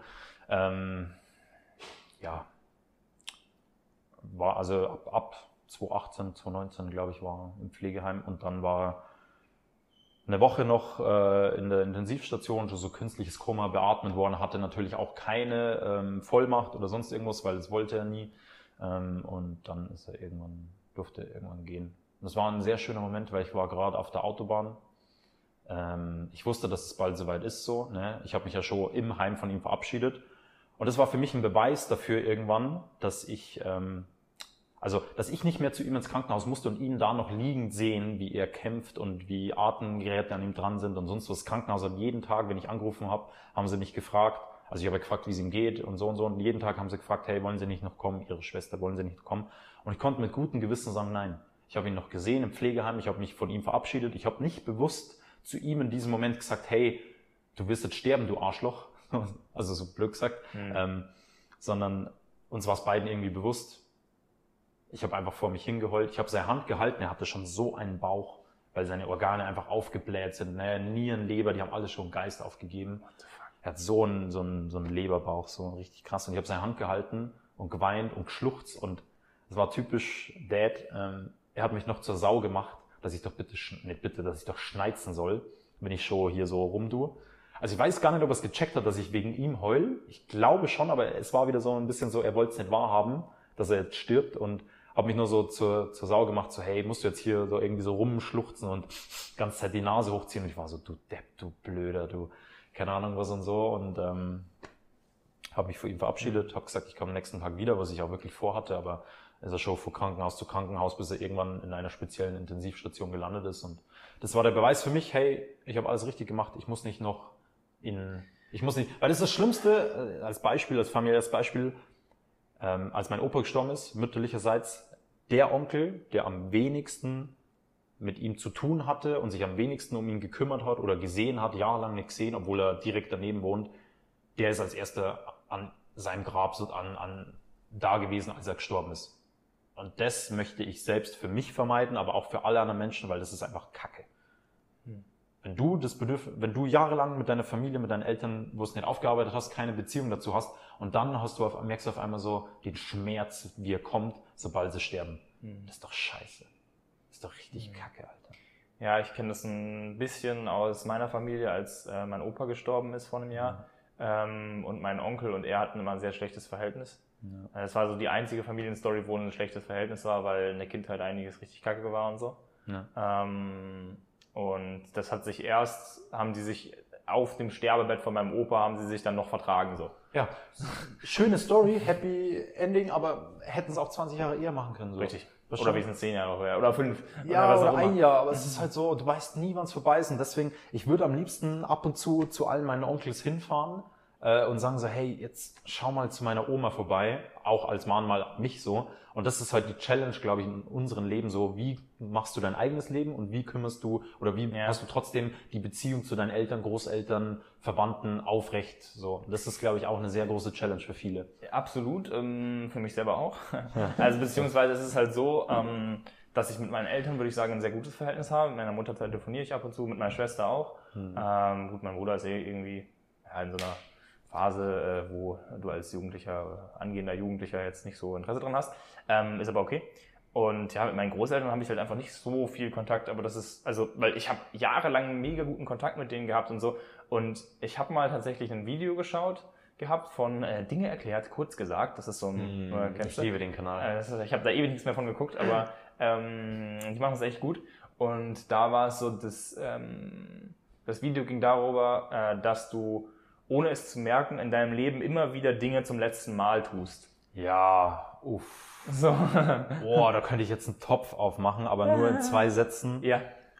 Es ist krass, wenn du weißt, dass du das letzte Mal jetzt was erfahren wirst, egal was. Ähm, ich muss da sehr an so Beziehungsdinge denken, so. Wenn du weißt, du wirst das letzte Mal mit dieser Person jetzt kuscheln oder ähm, ja, auch wenn jemand stirbt oder so, also, also Trennungen, so Abschiede, das ist aber noch perfider oder für mich schlimmer, vielleicht auch leichter ist es, wenn ich nicht weiß, dass es das letzte Mal ist. Du weißt nie, wann es, das ist ja die Aussage von dem, was du meintest, du weißt nie, wann es das letzte Mal ist. Und dann, so Sam Harris äh, sagt es, glaube ich, auch, ähm, dass er so, er wusste nicht, als er Skifahren war, vor zehn Jahren, dass es vielleicht das letzte Mal Skifahren wird, weil Ja. jetzt hat er Kinder, er wird schon irgendwann zu alt und so und er wird vielleicht nie wieder in seinem Leben Skifahren, aber er wusste es damals nicht. Ja, bei mir auch. Skifahren ist auch so, das habe ich seit Jahren nicht mehr gemacht und ich bin so, ja, brauche ich nicht mehr. So. Oh, er wird schon gerne. Ja, du schon noch, aber ich bin da nicht so. Ich habe da mal ein kleines traumatisches Erlebnis gehabt, deswegen. Also. Ja. Ja, ähm, genau, und um den Punkt noch kurz auszuführen mit dem zum letzten Mal. Ähm, es kann sein, dass ich eine, also drei Großelternteile habe ich ja noch, ähm, dass ich einen von denen zum letzten Mal gesehen habe, so. Aber das wäre okay für mich. So, und ähm, Darum geht's. so, ja, genau. Es ist halt, also für mich fühlt sich, da, da ist nichts mehr aufzuarbeiten oder irgendwelche Dinge. Da, da, weißt du so? Also klar, Also- es ist schade und ich, ich würde am liebsten so Für eine, die halt Ich, ich so. hatte eine Großtante, die hat immer so krasse, so krasse Geheimdienst äh, World War II Stories erzählt, weil die da irgendwie am Start war so. Und ich würde am liebsten meine Oma auch vieles fragen, aber meistens sind sie nicht mehr in der Lage dazu. Und ähm, das ist halt wieder so, wie viel Zeit hast du dann wieder, wie viel willst du investieren? Deswegen, bevor ich auf Reisen gehe und nachdem ich auf Reisen gehe, das erste, was ich mache, ist mittlerweile ans Grab von meinem verstorbenen Hund gehen. Und Von deinem Dad auch, oder? Ähm, ja, wahrscheinlich. Also es ist jetzt die erste Reise nach dem. Ah, ja, also, stimmt, ähm, stimmt, stimmt. Probably, ja. Ähm, aber auch meine Oma besuchen, weil es die letzte Oma, die ich habe, so. Und ich verabschiede mich von ihr und ich ding und das ist, die wird jetzt 90 und 90, die wird krass. 90, ja. Und ich möchte einfach, ne, wenn- ich möchte nicht dieses Gefühl haben, dass ich hier in Thailand auf Reisen bin und meine Oma stirbt und ich bin so, fuck. Ich habe mich nicht verabschiedet, ich habe sie nicht gesehen, ich habe sie nicht in guter Erinnerung. Ja, so nicht. war es mit meinem Opa. Also er ist Ja. halt auch gestorben, als ich hier in Thailand war. Aber für mich war es okay. So. Ja, dann, Ich habe mit meiner Familie ein Video aufgenommen. Ich habe davon noch so eine Rede geschrieben und so, habe das hier aufgenommen und so. Und Schön. ja.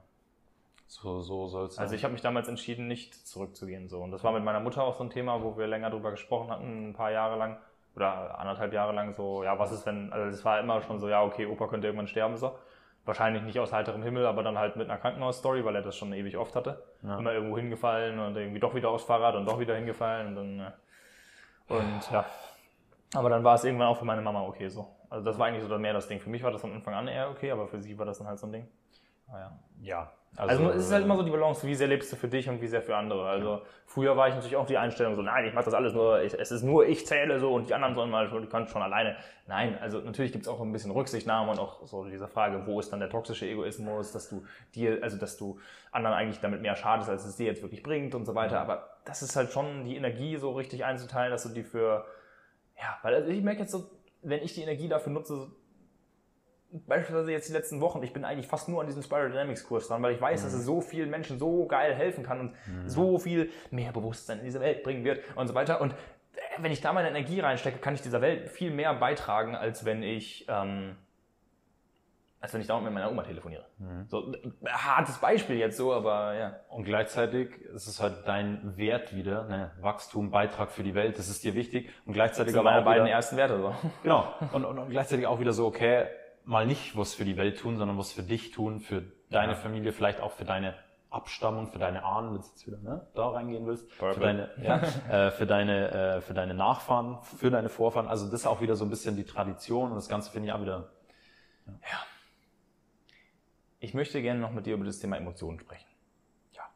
Und zwar würde ich dir zu Anfang gerne eine Frage dazu stellen, und die lautet, ähm, wenn du jetzt so an deine Vergangenheit denkst oder wenn wir jetzt auch hier darüber gesprochen haben, so, oder du arbeitest mit der Vergangenheit und dergleichen, so, was für Gefühle treten da hauptsächlich auf und wie gehst du mit denen um?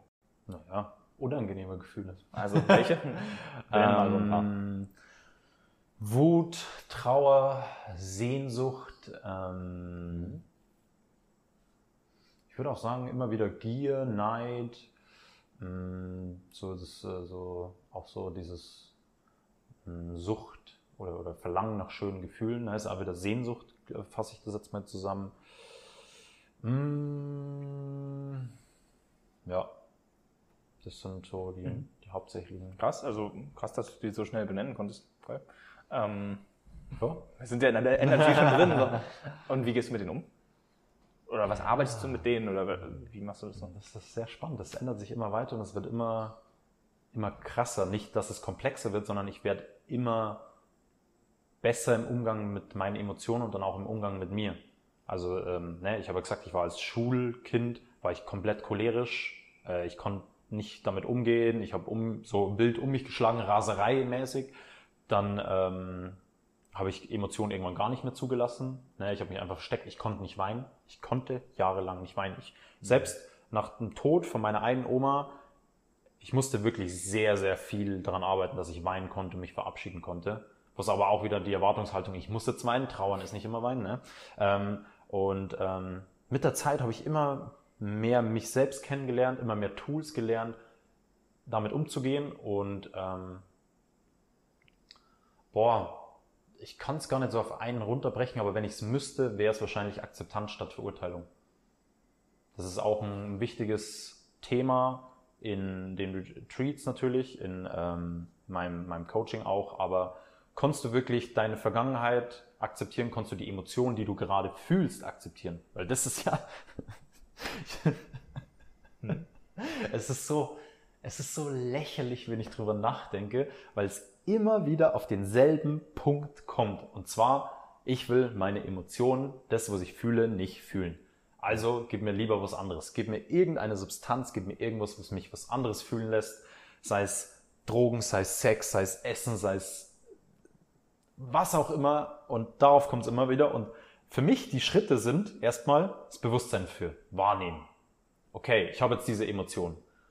Und der zweite Schritt meiner Meinung nach sollte sein, akzeptieren. So, wo fühle ich es? Kann ich es akzeptieren? Kann ich es nicht akzeptieren? Wo, ne, so das Ganze. Und der dritte Schritt wäre für mich dann erst, ähm, okay, kann ich es jetzt loslassen? Kann ich es zulassen? Also man kann als Zwischenstep nur sagen, Zwischenstep noch sagen, okay, jetzt erstmal zulassen, emotional release, ne, mache ich ja viel, habe ich mich jetzt committed für eine Ausbildung und so weiter und so fort. Aber zuerst zulassen und dann loslassen. Aber was wir machen, wir werden uns der Emotion bewusst oder vielleicht auch nicht und wollen direkt ins Loslassen, wollen direkt weg davon. Mhm. Das kann entweder bewusst sein oder meistens unbewusst so, ich fühle eine Emotion oder ich, es kommt eine Emotion, ein Gedanke hoch, was eine Emotion auslöst und ich will es gar nicht fühlen, deswegen gehe ich direkt überspringen das, okay, äh, das Annehmen und das Akzeptieren und das Zulassen und so und gehe direkt ins Loslassen oder ins, ins Verweigern, ins Ignorieren sozusagen. Mhm. Ähm, etwas, was ich häufiger schon mal beobachtet und auch schon mal darüber gesprochen habe, ist, dass auch in dieser Persönlichkeitsentwicklungsszene, wo jetzt nicht alles so unterbewusst verdrängt wird, sondern wo sich schon mit bewusst mit Dingen auseinandergesetzt wird, dass es dort oft passiert, dass Menschen schon direkt so eine Erklärung drüber stülpen, die sie mal irgendwo gehört haben, so, ja, das Leben will es doch so. Oder das Leben hat immer recht. Oder irgendwie, ja, da, das irgendwie wird dir schon, das wird schon genau das Richtige sein oder so. Wenn irgendeine Scheiße passiert ist und dann kommen die Leute mit diesen doofen Sprüchen an. Mhm. Ähm, ist das auch so eine Form davon? Spannend. Ähm, ja, würde ich definitiv dazu zählen. Auch, was mir gerade in dem, äh, in dem äh, Teilbereich noch kommt, ähm, wenn du denkst, ne, wenn, wenn dein Storyteller wieder kommt oder Ego und wenn du denkst, boah, ich ey, ich kann super mit meinen Emotionen umgehen und so Wut, Trauer, ich habe keine angestauten Emotionen, ich bin komplett enlightened und ich habe es gecheckt und ich bin eh voll am Start. Ähm, ist, ist schwierig zu differenzieren oft, weil wir uns einfach sehr gut selber belügen, aber diese beiden Beispiele würde ich auf jeden Fall mit reinnehmen.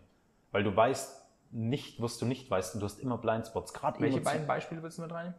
Einmal das, was du gesagt hast mit dem ähm, Erklärungen drüber stülpen. Erklärungen drüber stülpen und, wobei es fast dasselbe ist, so von wegen, ähm, ist ja auch wieder nur eine Erklärung, ja, ich weiß eh schon, ich, ich kenne mich, ich kenne ah, meine okay. Emotionen, so, ich, ich, ich habe mich selber komplett durchschaut, so, ich mhm. bin der Herr meiner Emotionen. Nee, Bullshit, mhm. bist du überhaupt nicht. Und wenn dann, ähm, gerade in so Emotional Release Workshops oder was auch immer, wenn dann Menschen zu mir kommen und irgendwie sagen so, ja, ich, ich komme nicht in, in meine Gefühle rein oder ich komme in Dinge so, ah, okay, anscheinend bist du doch nicht der Herr deiner Emotionen. So, ne? Das ist, äh, Schattenseiten, Stage, Green. Sind Super, da sind wir wieder ja. bei dem Thema. Das ist so, wenn du denkst, du hast einfach schon dich selber mhm. verstanden. Ich glaube, du kannst immer nur bis zu einem gewissen Punkt dich selbst verstehen und dann entdeckst du wieder einen neuen Aspekt und dann darfst du das wieder lernen. Dann merkst du so, oh, habe ich ja eigentlich doch nicht verstanden. Und genau, und dann so geht's weiter. Und das ist mhm. so, ne, das ist, äh, das ist das Leben. was ist denn dieses Spiral Dynamics? Was ist dieses Spiral Dynamics? Das, äh, da, da redest du dauernd von, aber was ist denn das? Haben wir den anderen Loop schon geschlossen jetzt? Oh, gute Frage. Welchen? Den mit, wie du damit umgehst, mit den Gefühlen? Ja. Hm. Kommt drauf an, möchtest du noch was sagen? Hm, ja, ich gebe ein, ein Beispiel, wie ich zum Beispiel, ja, zum Beispiel damit umgehe ähm, oder mit Emotionen. Und zwar übe ich mich wirklich in dieser Akzeptanz und in dem Wahrnehmen. Also es ist, ein, es ist eine tägliche Arbeit daran, Emotionen erstmal bewusst zu werden, gerade wenn du so destruktive Verhaltensmuster hast, sage ich mal, die dir nicht unbedingt dienen, so YouTube oder so. Ich, sagen wir mal, ich habe gerade irgendeinen Impuls, irgendeinen Reiz, irgendwas und bin so, fuck, fuck, fuck, ich muss jetzt unbedingt YouTube anschauen, ich muss jetzt unbedingt was essen, ich muss äh, irgendwas konsumieren, was auch immer. Ähm, mir darüber bewusst zu werden und, und einen Schritt zurückzugehen, zu merken, so, hey, was kommt jetzt? Also was war gerade der Auslöser dafür? Welcher Reiz hat mich gerade auf diese Reaktion gebracht? Das ist für mich eine tägliche Praxis, eine Übung. Und aber auch wieder, wenn ich dann eins weitergehe und Emotionen schon sehr präsent da sind und, und äh, vielleicht überwältigend, dann wirklich so mir die Zeit zu nehmen und den Raum hinzulegen, zu setzen und wirklich mal reinzufühlen, so, okay, wo fühle ich das in meinem Körper? Ähm, kann ich diese, kann ich diese Emotionen, ist es nur die Emotion an sich, kann ich das von den Gedanken vielleicht trennen? Was ist, wenn der Gedanke schon mal, äh, wenn der Gedanke weiter weg ist oder wenn er ganz weg ist? Äh, Habe ich die Emotion dann nur da? Wieso sollte sie überhaupt nur da sein? Also ich stelle mir da sehr viele Fragen, die ich gelernt habe äh, über die letzten Jahre, ähm, um es einfach annehmen zu können. Ja, das ist, könnten alle Menschen der Welt ihre Emotionen annehmen, ausleben und wirklich geil damit umgehen, dann gäbe es wahrscheinlich keine Probleme mehr auf der Welt. So, dann, dann, dann weiß ich nicht. Das ist völlig unrealistisch, aber dann wäre wahrscheinlich totaler Weltfrieden. Äh, wir würden nur noch faulenzen und AI wird alles für uns machen. I don't know. Ich finde es immer sehr spannend, wie man dieses Ziel sozusagen einer Welt ohne Probleme mit ganz vielen verschiedenen ähm, Aspekten wieder erklären kann. Also du jetzt jemand, äh, der sich auf Emotionen umgehen spezialisiert hat, erklärt es mit den Emotionen umgehen. Jemand, der sich mit auf AI spezialisiert hat, der wird erklären, warum AI alle Probleme lösen wird. Jemand, der sich auf persönliches Wachstum fokussiert hat, wie ich werde erklären können, warum alles durch persönliches Wachstum oder sich die Sachen anzuschauen und so, äh, und so weiter. Das heißt, du kannst es immer mit allem Möglichen erklären. So, so wie jeder Lehrer in der Schule damals davon überzeugt war, dass das eigene Fach das Wichtigste ist. Es ist meine Überzeugung und in meiner Wahrnehmung, ups, ähm, in meiner Wahrnehmung funktioniert das auch so. Ja, geil. Punkt. Period. So, super. Ja, dann haben wir das geklärt. Okay, verbleiben Also, Leute, ganz einfach, eure Emotionen beobachten und annehmen und dann ist alles gut. So einfach. Dann hast du es gecheckt. Ja. Super. Ähm, klingt gut. Für weitere Informationen melden Sie sich bei uns ein. Genau. ähm, Wollen wir dann jetzt auf Spiral Dynamics zu sprechen kommen? Yes, sir. Also, was ist das Ganze?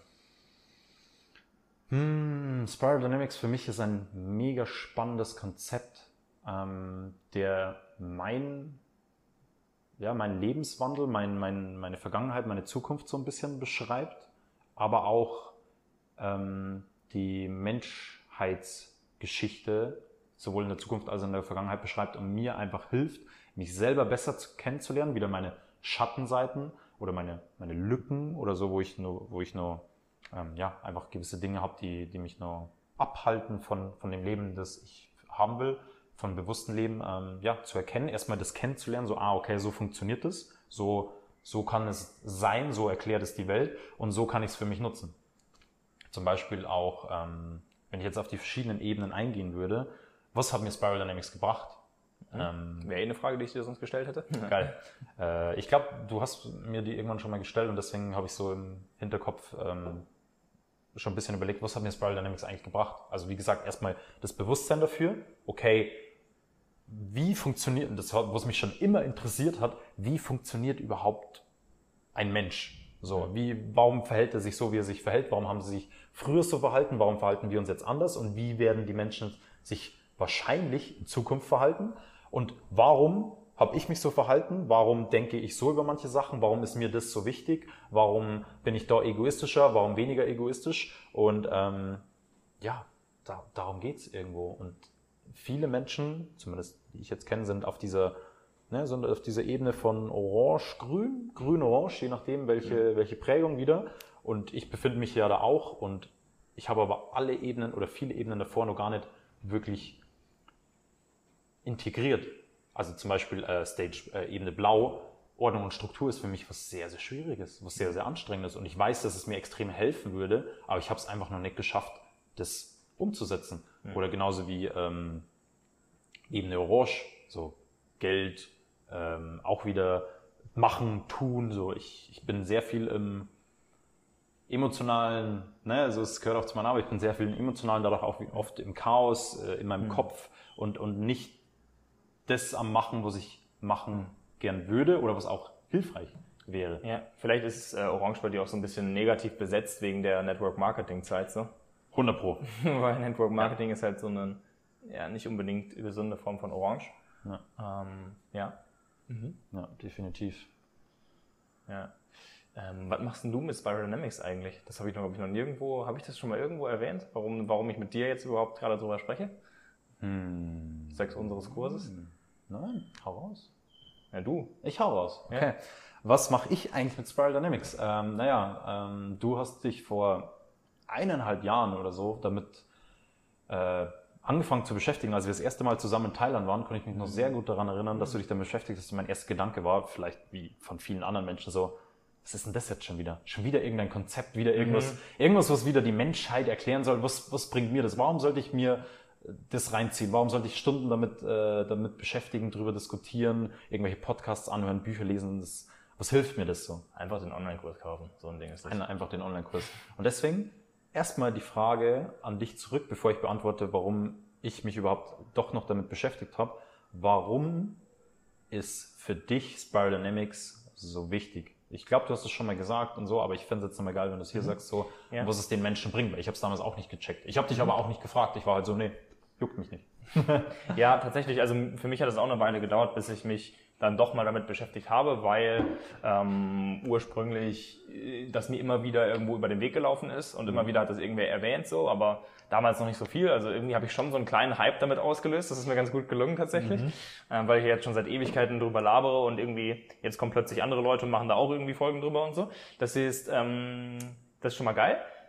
Aber für Menschen, die jetzt immer noch ja nicht so das Bedürfnis hatten, sich damit auseinanderzusetzen, es ist halt so, also erstmal musste gar nichts. Das heißt, du musst dich auch nicht damit beschäftigen, wenn du nicht willst. Ähm, allerdings, was das sozusagen von anderen Modellen unterscheidet, wie jetzt, keine Ahnung, Human Design, was aber nicht mal nur ein Modell ist, sondern einfach irgendein gechanneltes äh, Astrologiezeug. Sorry, no front. No, ähm, front. no front, okay. ähm, Judgy gegenüber Stage Green Eigenschaften, die auf äh, Stage Purple wieder referenzieren, aber ja, okay, nein.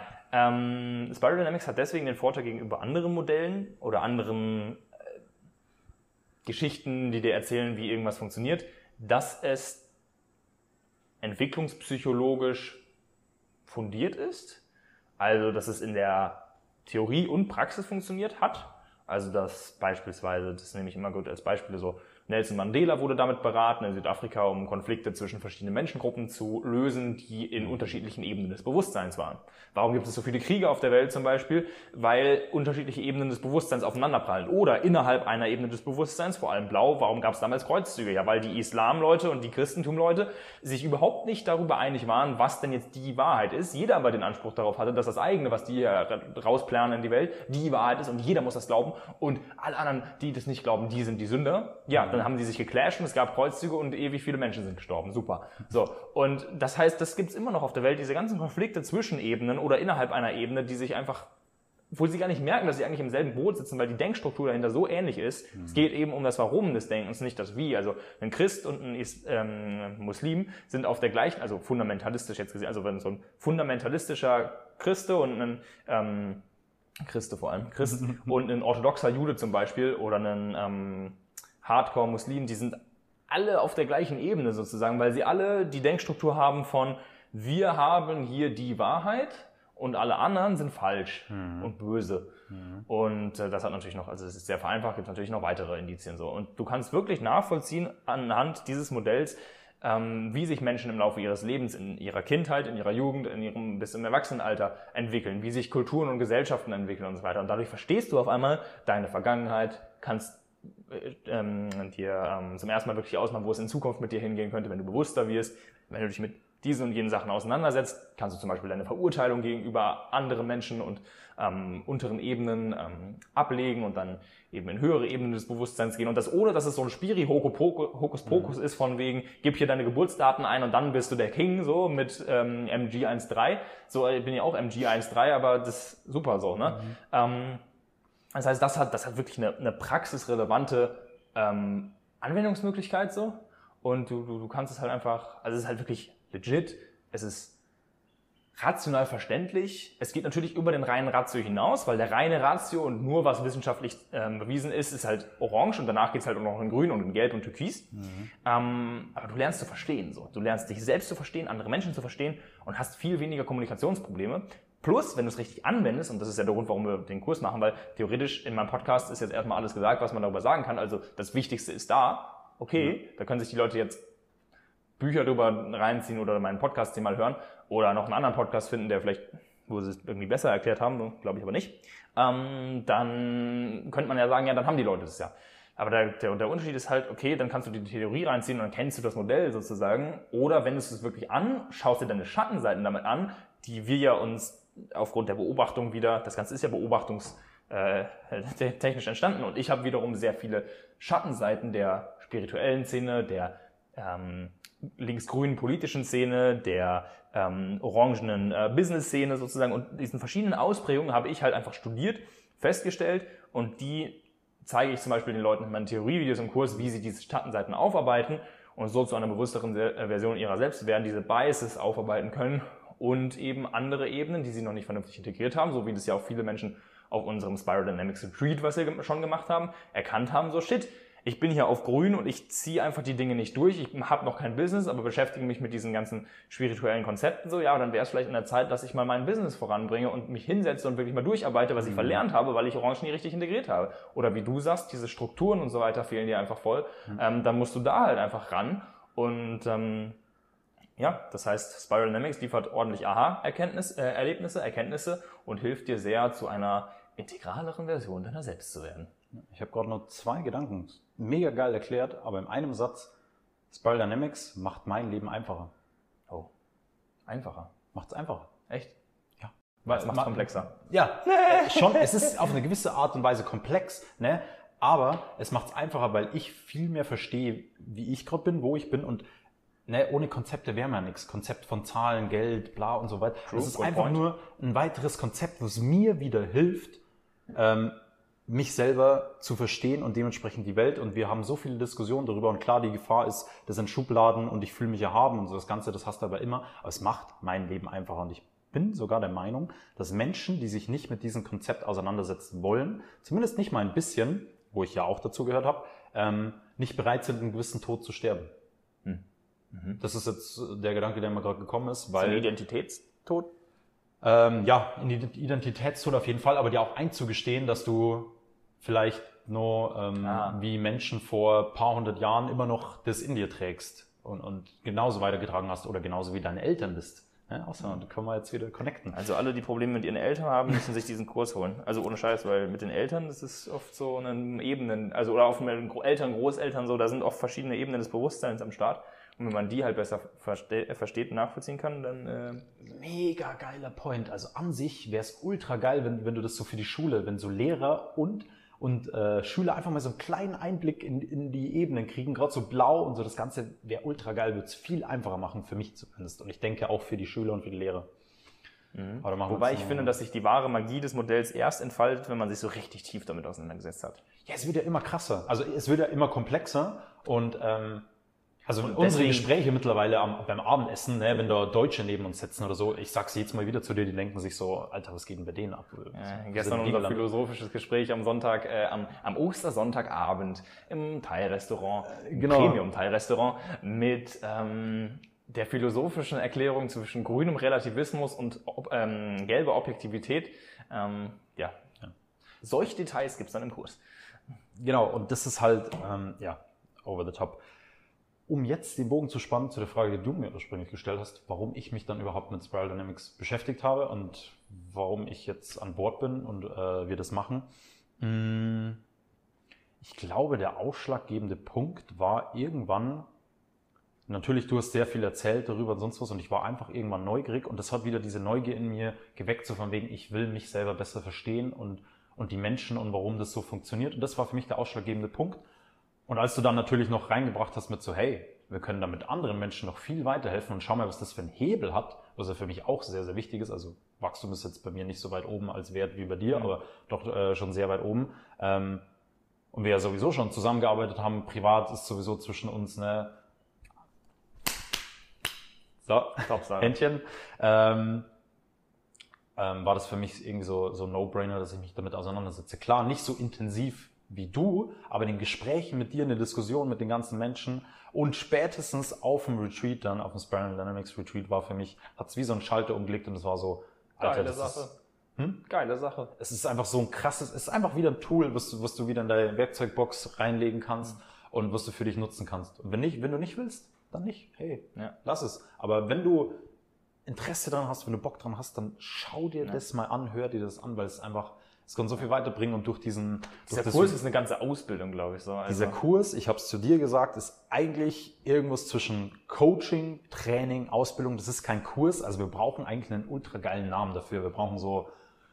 Spiral Dynamics Ultra Kurs. Ultra Kurs. Es ist kein Kurs, es ist, es ist auch kein Coaching, aber es ist mehr als ein Kurs. Es ist ja auch nicht nur die Theorie reingepackt, sondern es sind ja auch noch deine Praxisvideos. Deswegen bin ich dabei. Und dafür bist du dabei, genau, weil Franz wunderbar diese Dinge verkörpern kann und diese Energie einzutauchen und diese, und vor allem auch, und das ist das Schöne dabei, wir haben ja heute so viel über die Vergangenheit gesprochen, über schwierige Vergangenheit, aufarbeiten, anerkennen und so weiter. Und dazu haben wir ja explizit in Stage, äh, in Ebene Purple und Blau, besonders aber in Purple, mhm. ähm, die, also Übungen drin für Anerkennung der Ahnen und ähm, Vergangenheit und bla bla bla. Und deswegen ja. ähm, einfach guter Match. Die, die dienlichen Aspekte der Ebenen, weil deine Großeltern ne, sind sehr strukturiert, geordnet, Kirche, Sicherheit, das Ganze. Klar ist es leicht für mich, die zu verurteilen.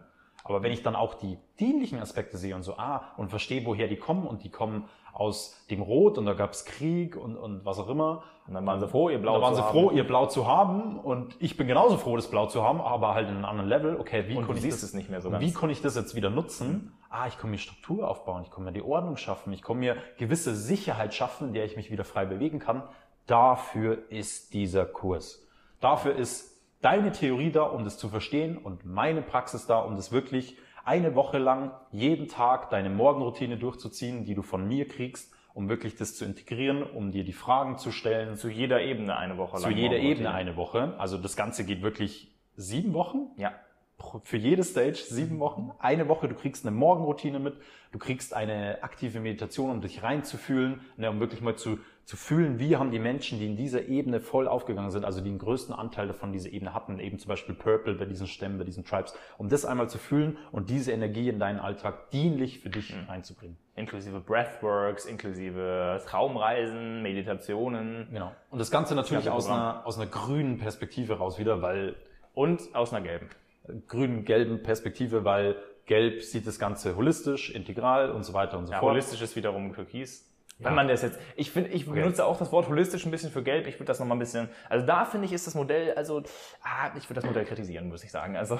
Es darf auch kritisiert werden, das ist ja, ja nicht perfekt so. Außerdem sind das Dinge, die nur gar nicht geschehen oder nur im Kleinen geschehen, was wir noch gar nicht wissen. Okay, das, das, macht mir, das driftet zu sehr ab. Also es macht mir irgendwie Hoffnung, Angst, das ist sehr, sehr. Wo es in Zukunft hingeht, oder? Wo es in Zukunft, ja, es ist sehr spannend einfach und, ähm, gleichzeitig aber auch wieder zurückzusehen und das. Alle werden erleuchtet. Für, für sich zu nutzen. Ist einfach, ja, ja ähm, genau, aus einem grünen und gelben Ansicht heraus wird es ja deswegen niemand oder vielleicht, na wohl, es gibt, gibt Stämme, ja doch, also hinduistisch, Breathwork, Also ja, es gab ja schon früher sehr viel Breathwork, Bodywork, das Ganze miteinander. Also im Hinduismus. Äh, Jetzt wird bei den Leuten so richtig, dass dass, dass ähm, bei den Leuten im Grünen denken sich so, boah ja, die haben es damals schon so gecheckt und die alten Kulturen und ja. Also ähm, Purple. So zum Beispiel jemand auf einer Ebene Blau mit Kirche und sowas, der wird vielleicht eher beten gehen, als er meditieren würde oder eine Breathwork machen.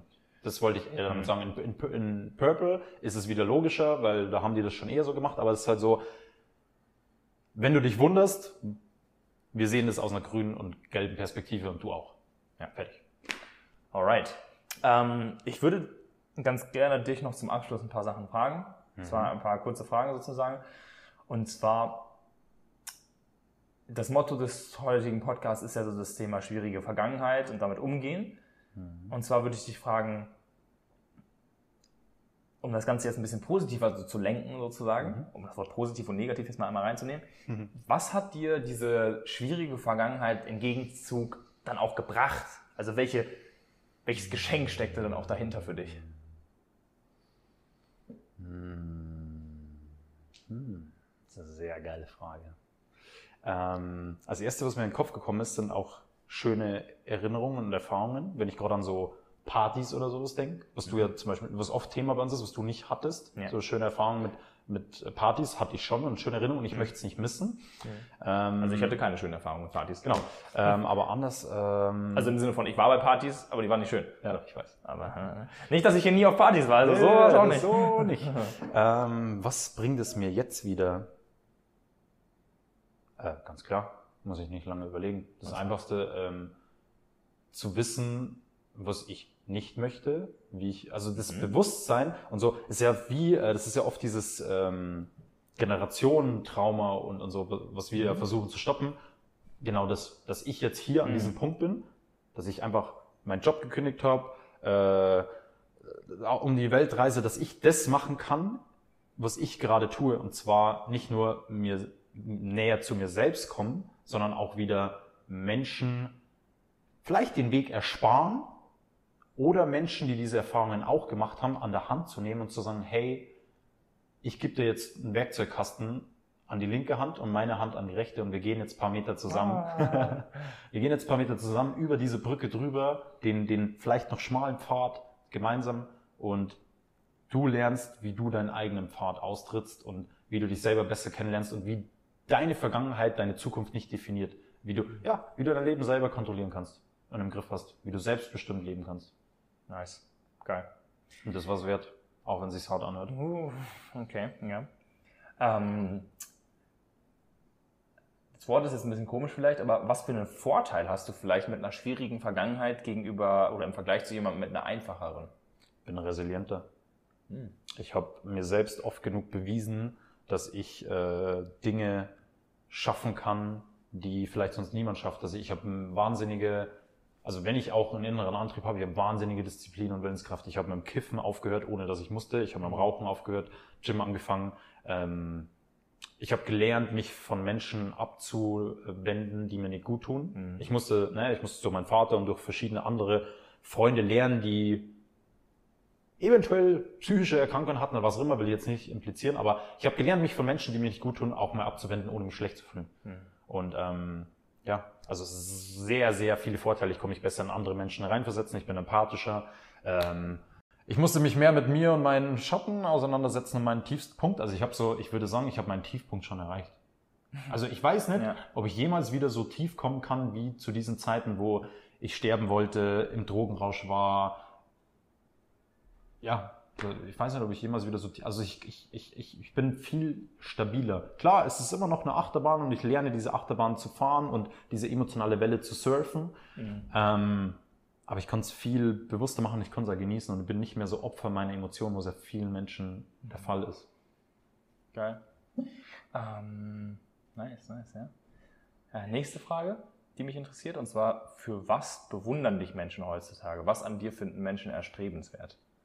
Auch geil. Ich, ich möchte nur kurz was zu der letzten Frage ergänzen. Ja, und zwar definitiv. alle Menschen, die eine schwierige Vergangenheit hatte, das jetzt vielleicht auch wieder als Beispiel zu nehmen, aus deiner, wenn du das hast oder auch nicht, aus deiner Opferrolle äh, rauszugehen, aus deinem Selbstmitleid rauszugehen und zu sagen so, hey, ja, ich hatte diese Kindheit, ich, die, oder diese Erfahrung, diese Vergangenheit, ich möchte jetzt das aber nutzen für mich. Ich will mich nicht darin suhlen und das muss jetzt für immer mein, mein Leid bleiben und mein Leben, sondern ich konnte es für mich nutzen, ich konnte daraus wachsen. Es ist zwar sehr, sehr unangenehm, es sollte vielleicht nicht so sein, aber es war so. Das akzeptieren und für dich nutzen. Das möchte ich nur einmal mitgeben. Geil. Nice.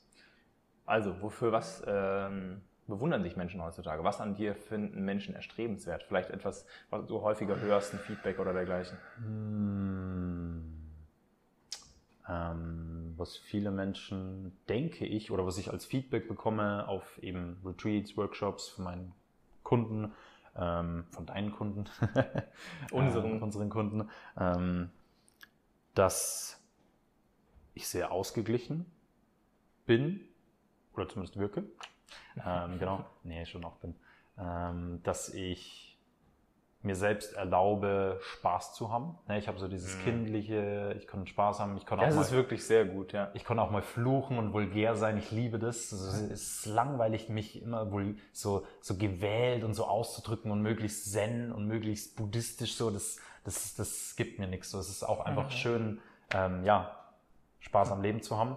Ähm, das mit dem Spaß und so, also ich weiß, ich sage immer noch, ich habe durch dich tanzen gelernt. Ja, das, das, ist schon, ja. schon das. Ich habe äh, letztens wieder von unserem gemeinsamen Freund, äh, der hat auch zu mir gesagt, hey, durch dich bin ich auf Ecstatic Dance gekommen oder es ist einfach wahnsinnig schön, dir beim Tanzen zuzusehen und es ist für mich auch immer noch schwer anzunehmen. So, ja. ne? Oder wenn mir jemand zu mir herkommt und sagt so, hey, also du bist ja sowieso noch mal krasser als ich und ich bin so, nein, Bullshit. we, we are the same. Ich bin vielleicht ein paar Steps weiter so, aber ne? Ähm, boah, ey, ich merke, das macht was mit meinem Selbstbild gerade so, was bewundern andere Menschen an mir. Das, äh, das ist tricky. Mm, ich habe jetzt zwei Sachen gesagt. Ich hätte gern noch eine dritte. Warum? Einfach so. Was bewunderst du denn noch an mir? Also ich finde den Spaß, das ist ein richtig, richtig geiler Faktor, deswegen habe ich es auch gerade nochmal gesagt. Ja. Ähm, weil da merke ich auch, dass ich dich ab und zu noch dafür verurteile, dass du einfach viel zu viel draußen rumhüpfst und irgendwelchen Spaß hast, statt mal vernünftig an deinem Business zu arbeiten. Also das heißt, dass da werden, werden auch wieder beide, beide Perspektiven ihren Teil der Wahrheit haben. Ähm, ja, ansonsten das, was ich dir am Anfang schon gesagt habe, das wäre ein dritter Punkt, also oder in der Mitte des Podcasts oder wann auch immer, so dieses darf, also was du alles in der Vergangenheit erlebt hast, so Respekt, dass du heute dafür da bist, sozusagen. Und andererseits finde ich immer diesen, diesen Punkt so, ja, für dein Alter bist du ja gut so oder für, für dein, boah, wie weit du für dein Alter bist, so Story of my life. Das habe ich irgendwie irgendwann habe ich so gedacht, das ist eigentlich gar nicht so geil. So, ich will nicht immer der sein, der krass für sein Alter ist, sondern entweder will ich der sein, der krass ist oder halt nicht so. Aber Alter, hm, weiß ich nicht. Und deswegen ist es dieses, diese Aussage, ja, für deine Vergangenheit bist du aber ein krasser Typ, ein bisschen eine schwierige Aussage, mhm. finde ich. Aber irgendwo zählt es ja doch mit rein, so weißt du, weil wenn du jünger bist, dann hast du weniger Zeit gehabt, mit diesen Dingen dich zu beschäftigen. Wenn du eine schwierige Vergangenheit hast, dann hattest du es nicht leicht, sozusagen. Aber ja, weißt du? Das, das trifft so. Ich glaube, Menschen bewundern mich. Zumindest kommt mir jetzt das gerade aus Gesprächen, wo ich Menschen so noch nicht gut kannte, mich geöffnet habe, dass ich eine gewisse Tiefe habe. Mhm. Aber ne, das sagen ja viele Retreat-Teilnehmer, auch, aber auch dann wieder die Leichtigkeit mit reinbringen. Mhm. Und ähm, ja, dass ich dieses ja, diese, dieses, dieses Spektrum wahrnehmen kann und, und diesen, das dann wieder halten kann auch irgendwo. Ja. Hm. Das glaube ich, bewundern die in mir. Das ist gar nicht so angenehm, das zu mhm. sagen. Ne? Worauf bist du stolz? Was bewundern andere an dir? Oh, äh, hättest bei meinem letzten Community-Workshop dabei sein müssen. Ne? Ich kenne die Fragen. ja, shit. Ähm, nice. Ähm, genau, also wie gesagt, ich habe jetzt einfach so zum Ende so vier, fünf Fragen an dich. Mhm. Und zwar zwei habe ich, glaube ich, noch was würdest du jemandem raten, der gerade hier jetzt zugehört hat und der so, also der vielleicht eine ähnlich miese Vergangenheit hat wie du und der sich jetzt anfängt mit sich selbst zu beschäftigen? Was würdest du dem raten? Also vielleicht auf Umfeld bezogen, auf, also mhm. was auch immer dir da einfällt. So. Mhm. Also Umfeld steht jetzt hier irgendwo noch in. Ja der eine ähnliche Vergangenheit, Erfahrungen wie ich gemacht habe. Muss nicht mal ähnlich sein, sondern einfach Aber so eine das Härte. Gefühl so, ja. ist ähnlich. Ja, es ist scheißegal. Wir haben alle so, wir haben die gleichen Herausforderungen und gleichen Probleme, nur die, die Ursachen sind, sind anders, sind nicht mhm. gleich, aber ähnlich. Ähm, aber es, es, es geht sich wieder auf selber hinaus, meiner Meinung nach. Hm schwierig, das auf eins runterzubrechen, weil es sind sehr viele Punkte. Kannst auch sehr viele Punkte sagen. Mm. Also ich denke, kurz, äh, kurz, da will ich doch noch was ja, dazu sagen, ja, wenn es okay ist. Ja, okay. Und zwar habe ich eins, ich, ich hoffe, ich kann es genau zitieren, wie es im Spiral Dynamics Buch stand. Habe ich nicht rausgeschrieben, fällt mir gerade ein. Und zwar aus Gelb. Ähm, wer anfängt in Gelb aufzusteigen, bemerkt, dass er vorher eine, eine Vereinfachung gesehen hat, die de facto nicht existiert. Hm. So ähnlich war es irgendwie. Je mehr du so. weißt, desto mehr weißt Siehst du, dass du nichts weißt. Genau, und wie komplex das Ganze ist. Ja, ja. Also deswegen so einfache Lösungen zu geben, so deswegen erwarte ich überhaupt nicht ja. eine Lösung von dir. Oder ja, guck mal, wenn ich, also angenommen, Menschen würden mich jetzt was fragen so und ich sagte, ja, hör einfach diese Podcast-Episode oder äh, guck einfach dieses Video oder mach einfach mhm. das und das. So meistens Bullshit, weil es braucht meistens nicht nur einen Faktor, sondern ja. Ja. Ich, Lösungen finde ich ja viel. Es gibt keine Lösung in diesem Bereich. Das ja. ist alles sehr ich Deswegen einfach einen Ratschlag vielleicht. So die, vielleicht ein erster Schritt. Wenn ich mich jetzt in jemanden reinversetze, der ist 18, 20, was auch immer, kann er schon älter sein, aber kommt jetzt das erste Mal in dieses Bewusstsein rein. Du kannst ja schon 60 sein und erstmal in dieses Bewusstsein rein. also die meisten, die zuhören, sind äh, genau deswegen eher so 25, äh, 27. Und das so. soll ja gar nicht arrogant klingen, aber es gibt halt Menschen, die haben dieses Bewusstsein und Menschen, die haben es noch nicht. Hm. Betonung auf noch. Vielleicht kommt es ja noch. I don't know. Und ähm, Deswegen so, schickt Leuten Podcasts, die sich noch nicht so mega mit dem Zeug ja, äh, beschäftigen. So. Ey, ohne, also ganz ehrlich, so, so scheiße wie Network Marketing die Erfahrung an sich vielleicht für mich war und wie viel Geld ich da verloren habe und was an Zeit drauf gegangen ist, das hat mich hierher gebracht in die Persönlichkeitsentwicklung. Ähm, deswegen. Zumindest war es ein Faktor. Erster Schritt, nicht nur den Gedanken als Gedanken haben, sondern den Gedanken einmal zu Ende denken. Schreib's auch gerne auf, sind wir wieder bei Journaling und teils mit jemandem, dem du vertraust, Familie, Freunde oder vielleicht sogar dann eben Therapeuten, Seelsorge oder sonst was. Also wirklich das einmal Realität werden lassen, was in dir vorgeht. Das finde ich extrem wichtig. Das hat für mich sehr, sehr viel gebracht. Ähm Zweiter Schritt, vielleicht mal alles aufschreiben, was dich an dir und deinem Leben aufregt, was dir auf den Sack geht. Weil am mhm. meisten Veränderungen so, ich konnte erst mit dem Kiffen aufhören, als ich keinen Bock mehr hatte. Und das hat sich immer wieder wiederholt in mir, wenn ich auf irgendwas keinen Bock mehr habe. Ich habe keinen Bock mehr so zu sein. Ich habe keinen Bock mehr zu rauchen und irgendwie abhängig von diesem Scheiß zu sein und zu stinken und sowas. Wenn es dir richtig auf den Sack geht, dann habe ich am meisten innerer Antrieb. Dann bewegt sich am, am meisten in mir und dementsprechend vom Inneren ins Äußere und hat sich ja mein Leben am meisten verändert. Also ähm, ich würde sagen, wenn, dir was, wenn du dir selbst auf den Sack gehst, das sind die wertvollsten Momente. Wenn du dich selber vielleicht sogar ein bisschen hasst, klar, wenn du dich verurteilst, dann schreib mal auf, was dir wirklich auf den Sack geht. Und dann danach sei aber bitte auch wieder nett zu dir, hab Verständnis für dich und schau einfach mal so auf dich wie einen guten Freund. Denk an deinen besten Kumpel und wie wirst du ihm das sagen und dann wirklich mach, gönn dir selbst eine Umarmung. Wann hast du dich das letzte Mal selber umarmt? Ähm, gönn dir ein paar Atemzüge, kuschel mit dir selber. Ja, das wären wahrscheinlich so okay. dieses dich mitteilen, den Gedanken Realität werden lassen, weil dann wird's erst wahr, dann kannst du damit arbeiten. Ähm, was habe ich als zweites gesagt? ähm, dich selbst umarmen? Nee, das, nee, das selbst umarmen, so, sondern ähm, ja, du hast es ja schon gesagt. Ja. ja. Jetzt müsst ihr auch mal ein bisschen Arbeit machen. Das mit sich selbst umarmen, das habe ich auch von dir. Ja, das ist cool. Mache ich jeden Morgen. Also ich habe so eine Morgenroutine, wenn ich die durchziehe mit äh, 10 Minuten nichts tun, 10 Minuten stretchen. Also es sind nicht immer 10 Minuten, aber so kann man es einordnen. Ähm, 10 Minuten Breathwork, 10 Minuten meditieren und dann auch, da gehört auch Selbstliebe dazu und Dankbarkeit. Nice. Nice. Ja, sehr, sehr wichtig. Also wer eine geile Morgenroutine will, ähm, kommt in den Spiral Dynamics Kurs. lukas-fegen.de slash Spiral Dynamics. Übrigens, würde ich mich sehr freuen, wenn wir jetzt noch hier so ein Sandelholz anzünden würden. So ein Palo Santo, bitte. Palo Santo anzünden würden. Und wie können wir diesen Podcast jetzt richtig schön, achtsam, ähm, wertschätzend oder dergleichen beenden? Hm, ich habe eine tolle, äh, ich habe eine tolle Übung, die ich äh, sehr gerne mache. Die kannst du jederzeit machen. Hm, und ich finde es schön, das jetzt am Schluss zu machen, so als Goodie für alle, die, die durchgezogen haben. Das ist auch sehr wichtig, Sachen durchzuziehen, lerne ich auch immer mehr äh, von dir, mein Lieber. Ähm, das ist auch wieder, ne? das bereichert dann unsere Beziehung, dass äh, ich Sachen von dir lernen kann, du Sachen von mir. Deswegen Umfeld, auch sehr, sehr wichtig. Such dir Menschen, von denen du lernen kannst und die im besten Fall auch von dir lernen können. Mhm. So ähm, unterschiedlich wie wir sind, hat das auf jeden Fall die letzten Jahre gut hingehauen. Das hat super. Also wir triggern uns so hart. Immer, es wird immer sanfter, aber es ist immer noch da, weil wir uns auch besser kennenlernen. Es ist deutlich weniger als früher, Mann. Ja, unser Wachstumspotenzial ist am Ende.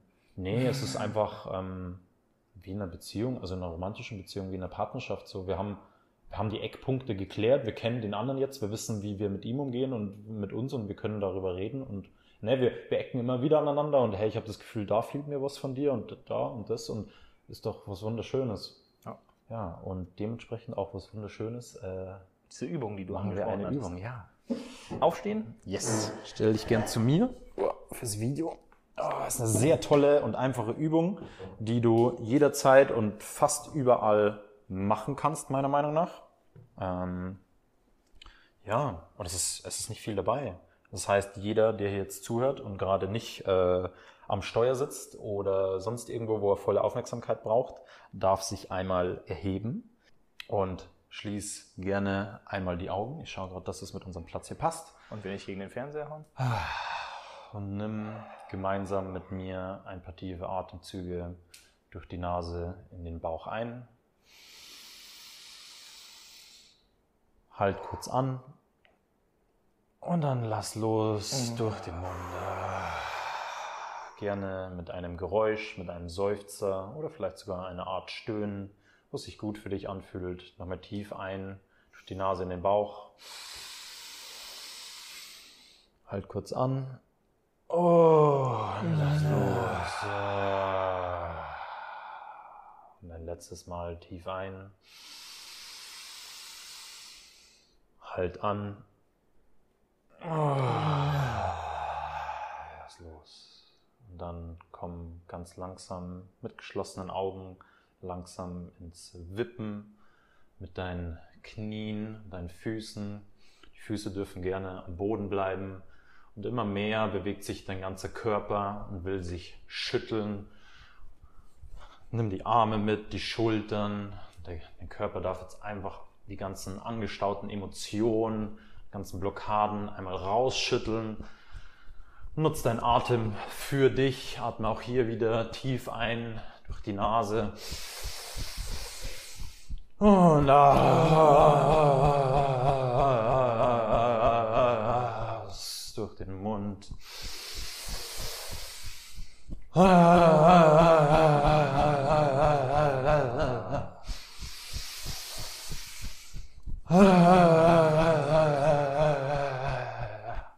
Nochmal tief ein. Und. Und werd immer langsamer und langsamer in deiner Bewegung, bis du schlussendlich still stehst, dein Körper steht. Nimm einmal diese Energie wahr, die du gerade freigesetzt hast, die immer in dir präsent ist, die du ganz einfach hervorholen kannst.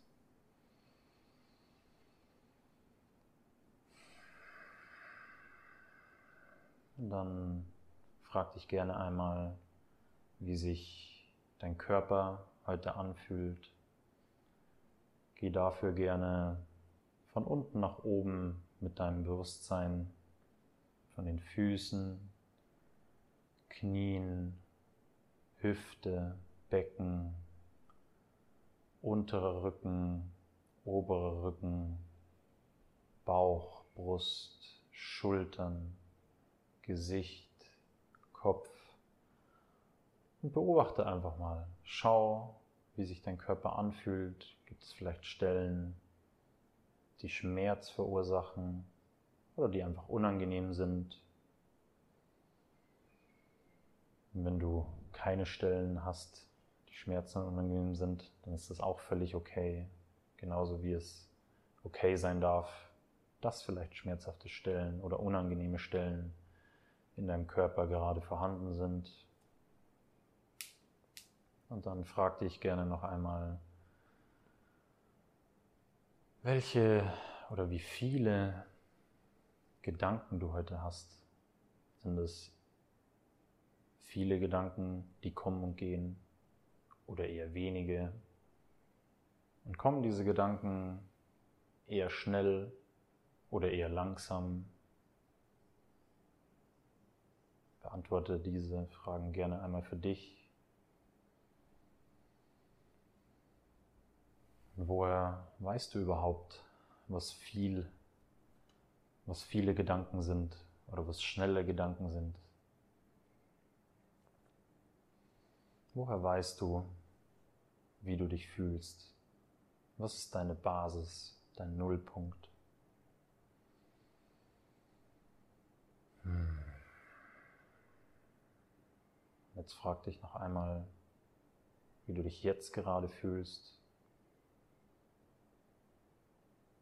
Wenn du es bei einem Wort benennen kannst, dann setz dieses Wort für dieses Gefühl einmal in deinem Verstand fest, gib ihm einen Namen.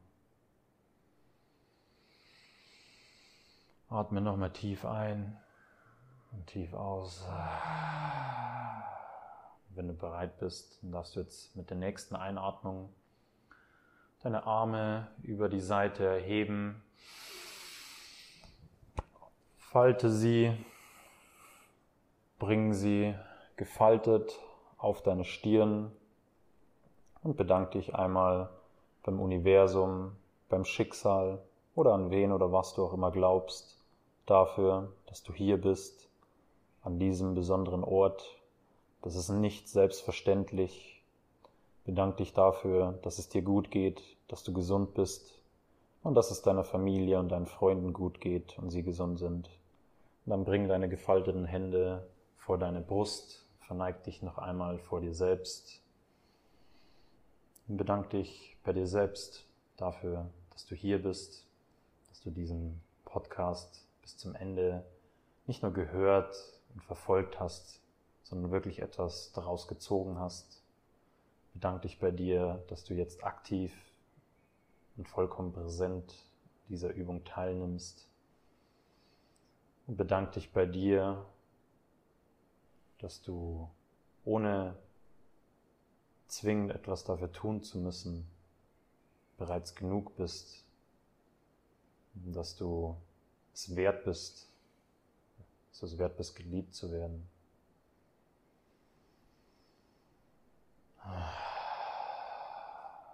Sehr schön. Dann schenk dir noch selbst eine Umarmung. So wie du gern umarmt werden möchtest, so kannst du dich selbst umarmen und dir diese Aufmerksamkeit, diese Zuneigung und diese Nähe schenken. Du darfst dich auch gerne streicheln oder vielleicht sogar deine Schultern, deine Hände küssen, dein Kinn an deinen Schultern reiben, alles, was sich jetzt einmal gut anfühlt. wenn du bereit bist, dann reib gern deine Hände aneinander, bis sie schön warm werden.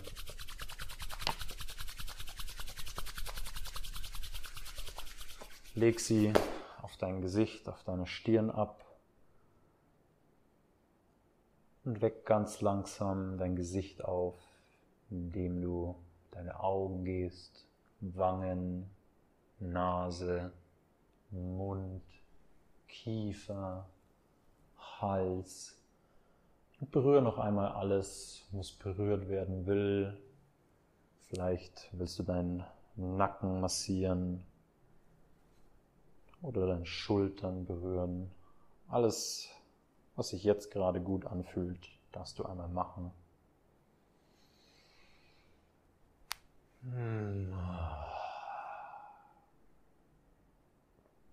Wenn du bereit bist, dann schenk dir selbst noch ein Lächeln. Atme tief ein, bring deine Brust heraus, schau nach vorne und mit dem Ausatmen öffne langsam die Augen wieder. Oh, vielen Dank, dass du bis hierher zugehört hast und mitgemacht hast. Und vielen Dank an Franz, dass er dabei war. Toll fühle ich mich mal wieder richtig gut. Ich möchte die ganze Zeit die Hand auf mein Herz bringen, aber leider ist da das Mikrofon. nice. Ich glaube, das ist die erste Folge, bei der ich gar kein Outro machen muss, weil es jetzt schon so zu einem schönen Abschluss gefunden hat. Für Mehr äh, Informationen zu Franz findet Franz wo? Auf Instagram? Auf Instagram und bald auch auf meiner Website, at franzheinrich Und für das Erleben von Franz Praxiskünsten, wie dieser, die ihr gerade gehört habt, wobei das ja eine sehr ähm, basic war, wenn ihr eine erweiterte Morgenroutine und dergleichen von ihm haben wollt, Spiral Dynamics Kurs, lukas-fegen.de slash Spiral Dynamics und ähm, leitet diese Folge gerne jemandem weiter, der das auch noch erfahren muss. Soweit, so gut. Vielen Dank fürs Einschalten ähm, und wir hören uns bei der nächsten Episode wieder. Ciao, ciao.